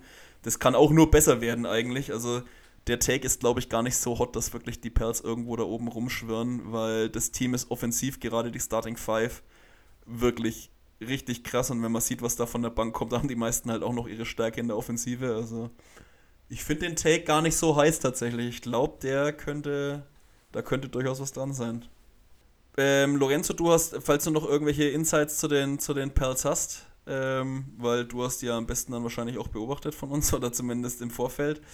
Ähm, kannst du gerne noch raushauen, sonst äh, würden wir zu unseren letzten zwei Over. Wenn du überhaupt noch eine, du hast gesagt, du hast noch so eine, so eine leichte Backup-Overreaction. Ja, ich, hab, ich dachte mir, wir könnten vielleicht kurz, ist jetzt spontan formuliert, aber die Overreaction könnte in Richtung sein, äh, die Timberwolves haben sich mit dem Rudy Gobert-Trade verzockt. Und zwar nicht im Sinne von äh, 700 Picks abgegeben, da sind wir uns sowieso einig, dass das zu viel war, aber auch rein spielerisch, weil ich immer mehr, wenn ich dieses Team mir anschaue, äh, irgendwie Towns hat äh, so, so passiv, passiv-aggressive Kommentare in Richtung Edwards abgegeben, äh, neulich nach, bei einer Pressekonferenz. Edwards hat gemeint, dass, äh, dass sein Game äh, better in Space wäre. wahrscheinlich bezogen auf einen gewissen Spieler, der ihm diesen Space wegnimmt jetzt äh, in, in, dieser Saison. Sie haben gegen die Spurs und die Jazz äh, erschreckend schwach gespielt. Äh, generell vom spielerischen Fit passt es noch nicht so ganz. Mit den Dreien vor allem. Auch D'Angelo Russell kann noch nicht so dieser Glue-Guy sein. Aber auch, also man hat, ich habe vorher von Vanderbilt gesprochen, der, der ein totaler Motor ist, der immer 100% gibt. Äh, Beverly haben sie weggeschickt äh, mit diesem Vocal Leader, das vielleicht bei den, bei den Lakers nicht funktioniert, was aber bei einem Team wie den Timberwolves tatsächlich funktionieren sollte und könnte. Ich, ich frage mich, wo die Leadership herkommt jetzt in diesem Team. Und ich höre mich an wie so ein, so ein TV-Experte, wie so ein Stephen A. Smith, aber spielerisch läuft es ja offensichtlich nicht. Und das ist einfach dann auch eine der Ebenen, die man, die man sich betrachten muss. Towns ist es nicht. Mhm. Dies, dieser Vocal Leader, der, der vorangeht, ist, ist er einfach nicht. Wird er wahrscheinlich auch nie sein. Gobert sowieso nicht. Und Edwards, kann das schon sein in seinem dritten Jahr? Ich weiß ich nicht. Ja. Und vielleicht mhm. würde so ein, so ein Beverly oder selbst so ein Vanderbilt, vielleicht, also Vanderbilt ist jetzt kein Vocal Leader, aber auch einfach einer, der mit vollem Einsatz 100% jederzeit vorangeht, würde diesem Team, glaube ich, ganz gut zu Gesicht stehen im Moment. Und das könnte vielleicht einer der Aspekte sein, warum es bislang sehr holprig läuft. Hm, also ich ähm, ich fand es bis jetzt auch äh, echt schwierig anzuschauen. Äh, man muss mal das Auftaktprogramm anschauen. Das ist nämlich wahrscheinlich, also nein, nominell sollte das eigentlich wahrscheinlich das leichteste der Liga gewesen sein. Die haben bis jetzt zweimal gegen die Thunder gespielt, gegen die Jazz und Spurs. Also gegen die erwartet wahrscheinlich drei schlechtesten Teams vielleicht der gesamten Association ähm, in den ersten vier Spielen. Da bloß 2 und 2 zu gehen, ist schon ein bisschen Fingerzeig. Ich finde es auch, es klickt überhaupt gar nicht bis jetzt. Also es schaut wirklich sehr, sehr schwach aus. Edwards, finde ich, tut sich auch viel schwerer. Also es war eigentlich mein klarer MIP-Favorit. Äh, rein von der Wahl her, weil ich geglaubt habe, dass er schon den Sprung nochmal macht und ähm, dann bestimmt einen Case hat, weil es so gut wie er in den Playoffs letztes Jahr ausgeschaut hat. Dachte ich, habe ich schon erwartet, dass da ein bisschen was kommt. Er tut sich aber wirklich wahnsinnig schwer. Ja, also aktuell weiß ich auch noch nicht so richtig, was ich davon halten soll. Das muss, man muss natürlich dazu sagen, ein Rudy Gobert im Team ändert das Teamgefüge, also rein vom spielerischen Aspekt her halt komplett. Du musst halt einfach ganz anders spielen wie davor. Ähm, vielleicht braucht es auch einfach noch ein bisschen Zeit. Äh, die haben jetzt Glück, sie spielen jetzt gegen die Spurs, Lakers und wieder Spurs. Ähm, also man hat jetzt von den ersten sieben Spielen erstmal äh, eher schwächere Gegner erwischt. Vielleicht klickt es bis dahin irgendwann, weil dann wird es langsam etwas härter, also hinten raus vor allem. Vielleicht kommt es den, den Wolves auch ein bisschen zugute. Ich kann mir aber auch schon, also die Aspekte, gerade die, die, die soften Faktoren, die du gerade genannt hast, Lorenzo, finde ich auch echt nicht zu unterschätzen. Diese, diese Leadership, ähm, da ist Towns einfach noch nie jemand gewesen, der das äh, vorgelebt hat. Da ist auch Edwards, glaube ich, nicht wirklich der Typ dafür, äh, der das vorlebt. Gobert war Zeit, seiner, äh, Zeit seines Lebens bei den Jazz jetzt auch nicht der, der immer vorangegangen ist, laut. Also das könnte tatsächlich vielleicht einfach ein bisschen ein Problem sein, dass man da auch noch nicht so wirklich jeder seine Rolle im Team gefunden hat und sich da noch keine klare Hierarchie irgendwie gebildet hat. Vielleicht wird es deswegen auch so unharmonisch ein bisschen ähm, auf dem Court. Patrick, glaubst du, das könnte ein Problem sein, äh, diese, diese fehlende Leadership, oder ist es wirklich einfach, braucht es Zeit vielleicht auch einfach nur? Ich glaube, die müssen sich einfach noch finden. Ich muss sagen, ich habe kein einziges Spiel bisher von den Timberwolves gesehen, einfach weil jeden Morgen, wenn, also wenn ich den Spoiler-Modus aus habe und mir die Spiele so anschaue, dann denke ich mir, ah, gegen die Jazz, gegen die Thunder, gegen die Spurs, das muss ich mir jetzt nicht unbedingt geben. Da, da lerne ich jetzt nichts, was für irgendwie die Playoffs relevant wird oder für gute Teams oder so. Deshalb sind die Spiele bisher bei mir immer durchgefallen. Wenn ich dann den Modus ausgemacht habe und dann gesehen habe, dass man zwei von denen verloren hat, bin ich immer ein bisschen erstaunt gewesen, aber konnte mich halt dann äh, nicht aufraffen, eins der Spiele zu schauen. ähm, was mir auch aufgefallen ist, ich finde es witzig, äh, die NBA hat es geschafft, den Timberwolves dreimal in einer Woche die Spurs reinzulegen. Ja, ja. Also jetzt lustig. direkt am Anfang der Saison dreimal und das vierte Spiel ist dann das vorletzte der Saison. Also das sind vermutlich auch mit die vier unaussagekräftigsten Spiele, die man so finden kann, weil es könnte sein, dass sich halt die Timberwolves erst noch finden müssen und im letzten Spiel, keine Ahnung, entweder tanken die Spurs nochmal richtig oder die Timberwolves haben schon ihr, ihren ähm, Playoff-Seed so sicher, dass sie dann auch nur noch Grütze spielen lassen. Deshalb äh, finde ich das eine sehr witzige Ansetzung auf jeden Fall. Aber äh, nochmal, um deine Frage zu beantworten, ich kann mir, ich glaube einfach, die müssen sich noch finden. Also ich sehe da auch irgendwie die Fragezeichen, die Lorenzo angesprochen hat, aber am Ende glaube ich, ähm, ich hatte es mit Dennis und Luca letztens im Pod am Montag, den wir aufgenommen haben. Ähm, ja, also defensiv bietet dir Gobert halt einfach eine Top 10 Defense. Aktuell sind sie auf Platz 11 nach vier Spielen. Da wird man sich sicher noch verbessern an dem Ende. Da kann ich mir nicht vorstellen, dass man da noch irgendwie großartig abfällt. Und offensiv, ja, ist Gobert gerade in der Regular Season auch ein Plusspieler eigentlich. Deshalb kann ich mir nicht vorstellen, dass man da so schlecht bleiben wird. Ich denke, da muss sich halt noch viel finden. Aktuell schauen ein paar der Spieler halt nicht so gut aus, sage ich mal. Also das ist schon angesprochen mit äh, mit Anthony Edwards, der aktuell eher als äh, Chucker durchgehen kann. Der legt aktuell ein absolut unterdurchschnittliches True Shooting auf. Ähm, ja, ich glaube nicht, dass das so bleibt. Ich glaube einfach, dass sie sich wieder eingrooven werden und dann, glaube ich, läuft das schon irgendwie. Also, ja, vielleicht läuft es schlechter, als ich erwartet hatte. Ich hatte sie vor der Saison, glaube ich, mit um die ähm, 50 Siegen, genau, ich habe ihn äh, 52 Siege eingetragen. Vielleicht holt man nur 44, 45 sowas. Ich glaube, das wäre schon der, ja, vielleicht nicht der Worst Case, aber schon mhm. nahe am, am Worst Case. Ähm, aber ich kann mir nicht vorstellen, dass man nicht um die Playoffs mitspielen wird am Ende der Saison. Ich habe es ja auch bei 52 übrigens, tatsächlich. Ähm, also ich glaube auch noch, dass da was kommt. Äh, ich weiß nicht, Lorenzo, bist du nachhaltig, bist du nachhaltig pessimistisch, was die Wolves angeht? Oder also glaubst du wirklich nicht, dass es da deutlich besser wird oder ist es wirklich eine, eine Overreaction? Ich, ich glaube schon, dass es eher eine Overreaction ist. Ich war auch sehr, sehr high, was die Spurs, äh, die, die Spurs zeige ich schon, die, die, die auch, ja. Ähm, ich habe Calvin Johnson und Devin Vassell als gemeinsame Breakout-Kandidaten bei uns im Podcast. also hört euch das, hört euch das gerne an. Ähm, nee, die, die Wolves meine ich natürlich. Ich glaube, sie sind darauf angewiesen, dass Edwards diesen nächsten Sprung macht. Du hast gerade gesagt, du hast ihn als MIP-Favoriten. Da bist du sicherlich nicht der Einzige wenn dieser Sprung aber nicht kommt, und wir hatten ja auch im, im jeden Tag NBA Top 30 äh, Ranking, ist er im Consensus Ranking auf 23 gelandet am Ende. Und ich hatte ihn zum Beispiel, mhm. also ich hatte ihn nicht in den Top 30. Ich, wenn dieser Sprung halt nicht kommt, dann reicht, glaube ich, das Talentlevel einfach nicht aus, beziehungsweise das Talentlevel ja. in dieser Konstellation, um dann auch in den Playoffs äh, irgendwie für Furore zu sorgen. Die Argumentation war aber für die Regular Season genial. Gobert kommt rein, gibt dir irgendwie eine Top 5 Defense. Die Offense mit Towns und, und Edwards, das wird schon klappen und dann äh, kannst du irgendwie vielleicht sogar am Homecourt mitspielen, aber du hast zumindest die Playoffs mehr oder weniger sicher, selbst wenn es noch irgendwie ins Play mhm. gehen sollte. Bislang ja. sieht das nicht so gut aus, aber ich, ich denke, zumindest diesen, dieses Szenario können sie schon noch erreichen. Also da, ich mache mir noch keine riesigen Sorgen. Aber ich bin kurz davor, mir Sorgen zu machen. Ja, kann ich verstehen. Ich glaube, Sorgen darf man sich berechtigterweise machen. Vielleicht, ja, oder noch ein bisschen zu früh, aber ich wenn, sagen wenn es jetzt nach den nächsten drei, vier Spielen, wo es jetzt wieder gegen die Spurs und die Lakers geht, ähm, weiterhin so ausschaut, nach zehn Spielen sollte man sich schon ein bisschen Gedanken machen, ob man nicht vielleicht doch ein bisschen aufs falsche Pferd gesetzt hat. Aber ich glaube auch, das wird ähnlich sein wie bei den Wolves gerade in der Regular, äh, wie bei den Sixers gerade in der Regular Season. Ich glaube, das Talentlevel ist einfach viel zu hoch, als dass man da so rumdümpelt. Äh, auf Dauer setzt sich halt Qualität in der NBA normalerweise irgendwann schon durch. Ich würde jetzt mit meiner letzten O-Reaction das Ganze beschließen. Das geht auch wahrscheinlich relativ schnell, weil das ist eher so eine Feel-Good-Story ein bisschen, glaube ich. Äh, vielleicht eine der Feel-Good-Stories in der Liga aktuell. Und äh, zwar äh, ist die Overreaction, Dennis Smith Jr. Äh, ist, äh, kann Starter eines Winning Teams sein. Ähm, ist vielleicht noch ein bisschen hochgegriffen, aber die, die Hornets stehen gerade bei 2 zu 1.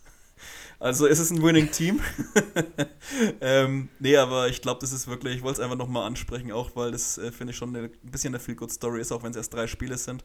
Ich glaube, nicht mehr viele haben damit gerechnet, dass wir den Namen überhaupt nochmal in einem Roster, geschweige denn in der Rotation äh, in der NBA lesen, weil für Tanking-Teams ist er eigentlich zu alt.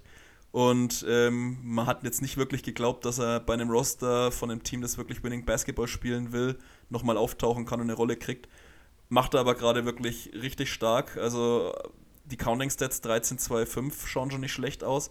Trifft auch gut von Downtown, 5 aus 7. Vielleicht auch noch ein bisschen Small Sample Size, weiß ich nicht genau. Ähm, aber äh, auch vor allem defensiv, finde ich, macht er, macht er richtig Terror. Zweieinhalb Steals pro Spiel fast. Also das ist richtig stark und auch seine, seine restlichen äh, Metriken schauen wirklich gut aus. Ein 130er O-Rating, zu einem 106er D-Rating, also on-Court mit ihm auf dem Court scoret man Gegner mit 24 Punkten aus. Das ist schon, also plus 23,7 on-Court und on-off von plus 24,2. Schaut wirklich alles richtig gut aus. Ich bin mal gespannt, wie nachhaltig das äh, wirklich ist. Dennis Smith Jr. hat auch schon in der Vergangenheit, in der Vergangenheit ab und zu mal äh, gute Stretches gehabt.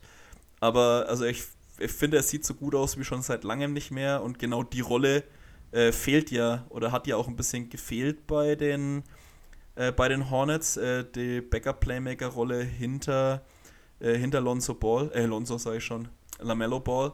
Man hat ja ein bisschen geliebäugelt, dass vielleicht äh, Kemba Walker da wieder hinkommt, aber ich glaube, mit Dennis Smith Jr. in der Form macht das vielleicht gar keinen Sinn.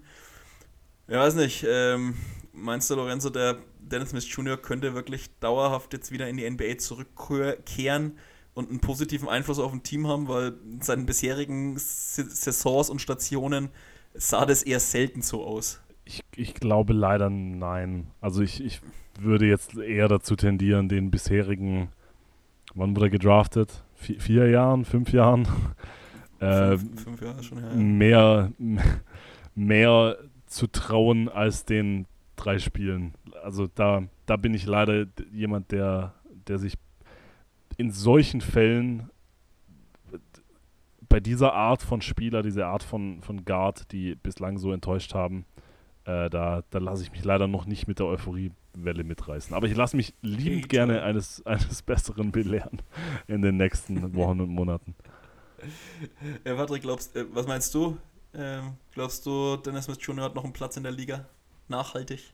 Oh, ich glaube, nachhaltig kann er sich nicht wirklich in der Liga halten. Ähm, er hat zwar ein paar coole Skills für die Liga, aber ich kann mir nicht vorstellen, dass das irgendwie reicht. Vor allem nicht in einem Winning-Team als Starter. Vielleicht äh, so End of the Bench Roll, Maximum noch irgendwie so achter, neunter Mann, aber ich glaube, mehr ist da nicht mit drin. Ja, vielleicht ist es auch wirklich einfach nur eine schöne Momentaufnahme ähm, für Dennis Smith Jr., der, auf den wurde auch viel eingeprügelt. Also wenn er dann vielleicht doch nochmal das ein oder andere gute Spiel jetzt hinterher schiebt, einfach mal ein paar gute Spiele hintereinander hat, wäre ihm einfach auch vielleicht zu gönnen.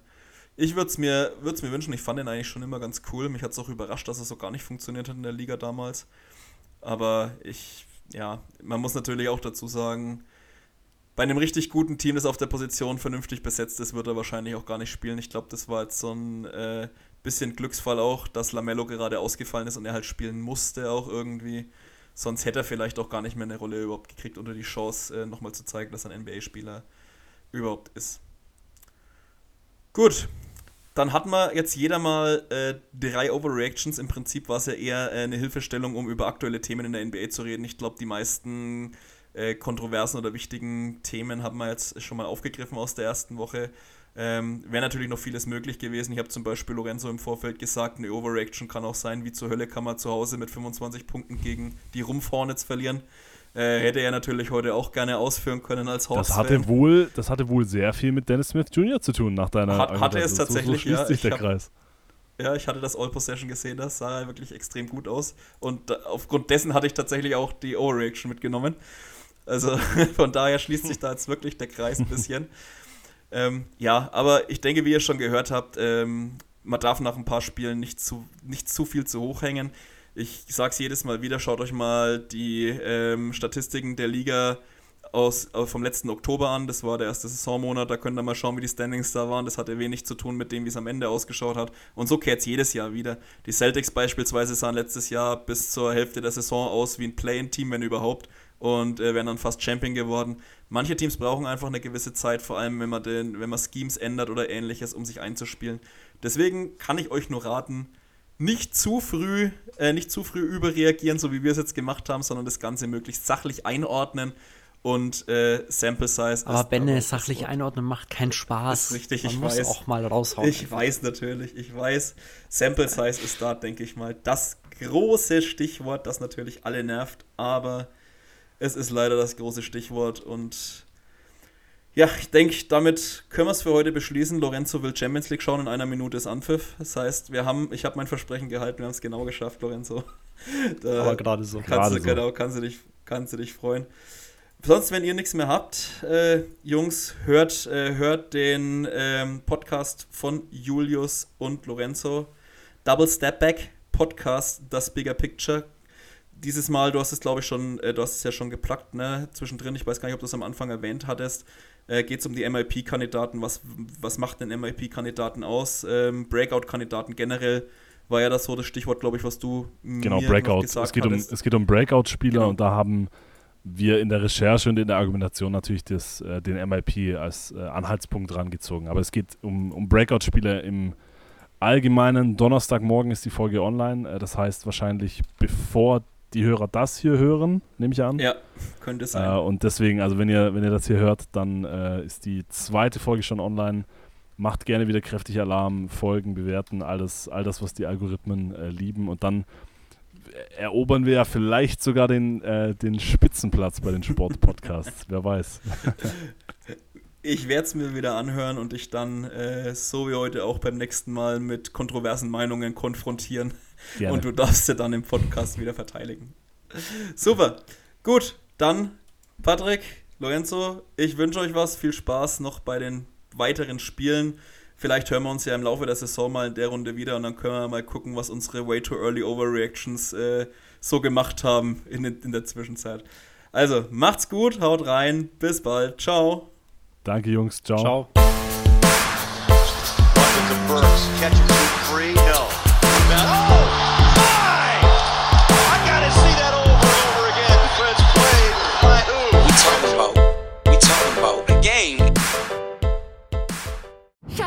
Ich bin neu verliebt. Was?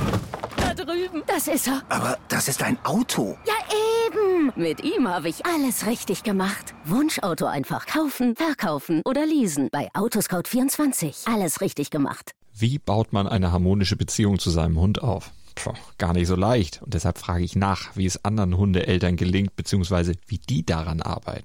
Bei Iswas Dog reden wir dann drüber. Alle 14 Tage neu mit mir, Malte Asmus und unserer Expertin für eine harmonische Mensch-Hund-Beziehung, Melanie Lippisch. Ist was, Dog? Mit Malte Asmus.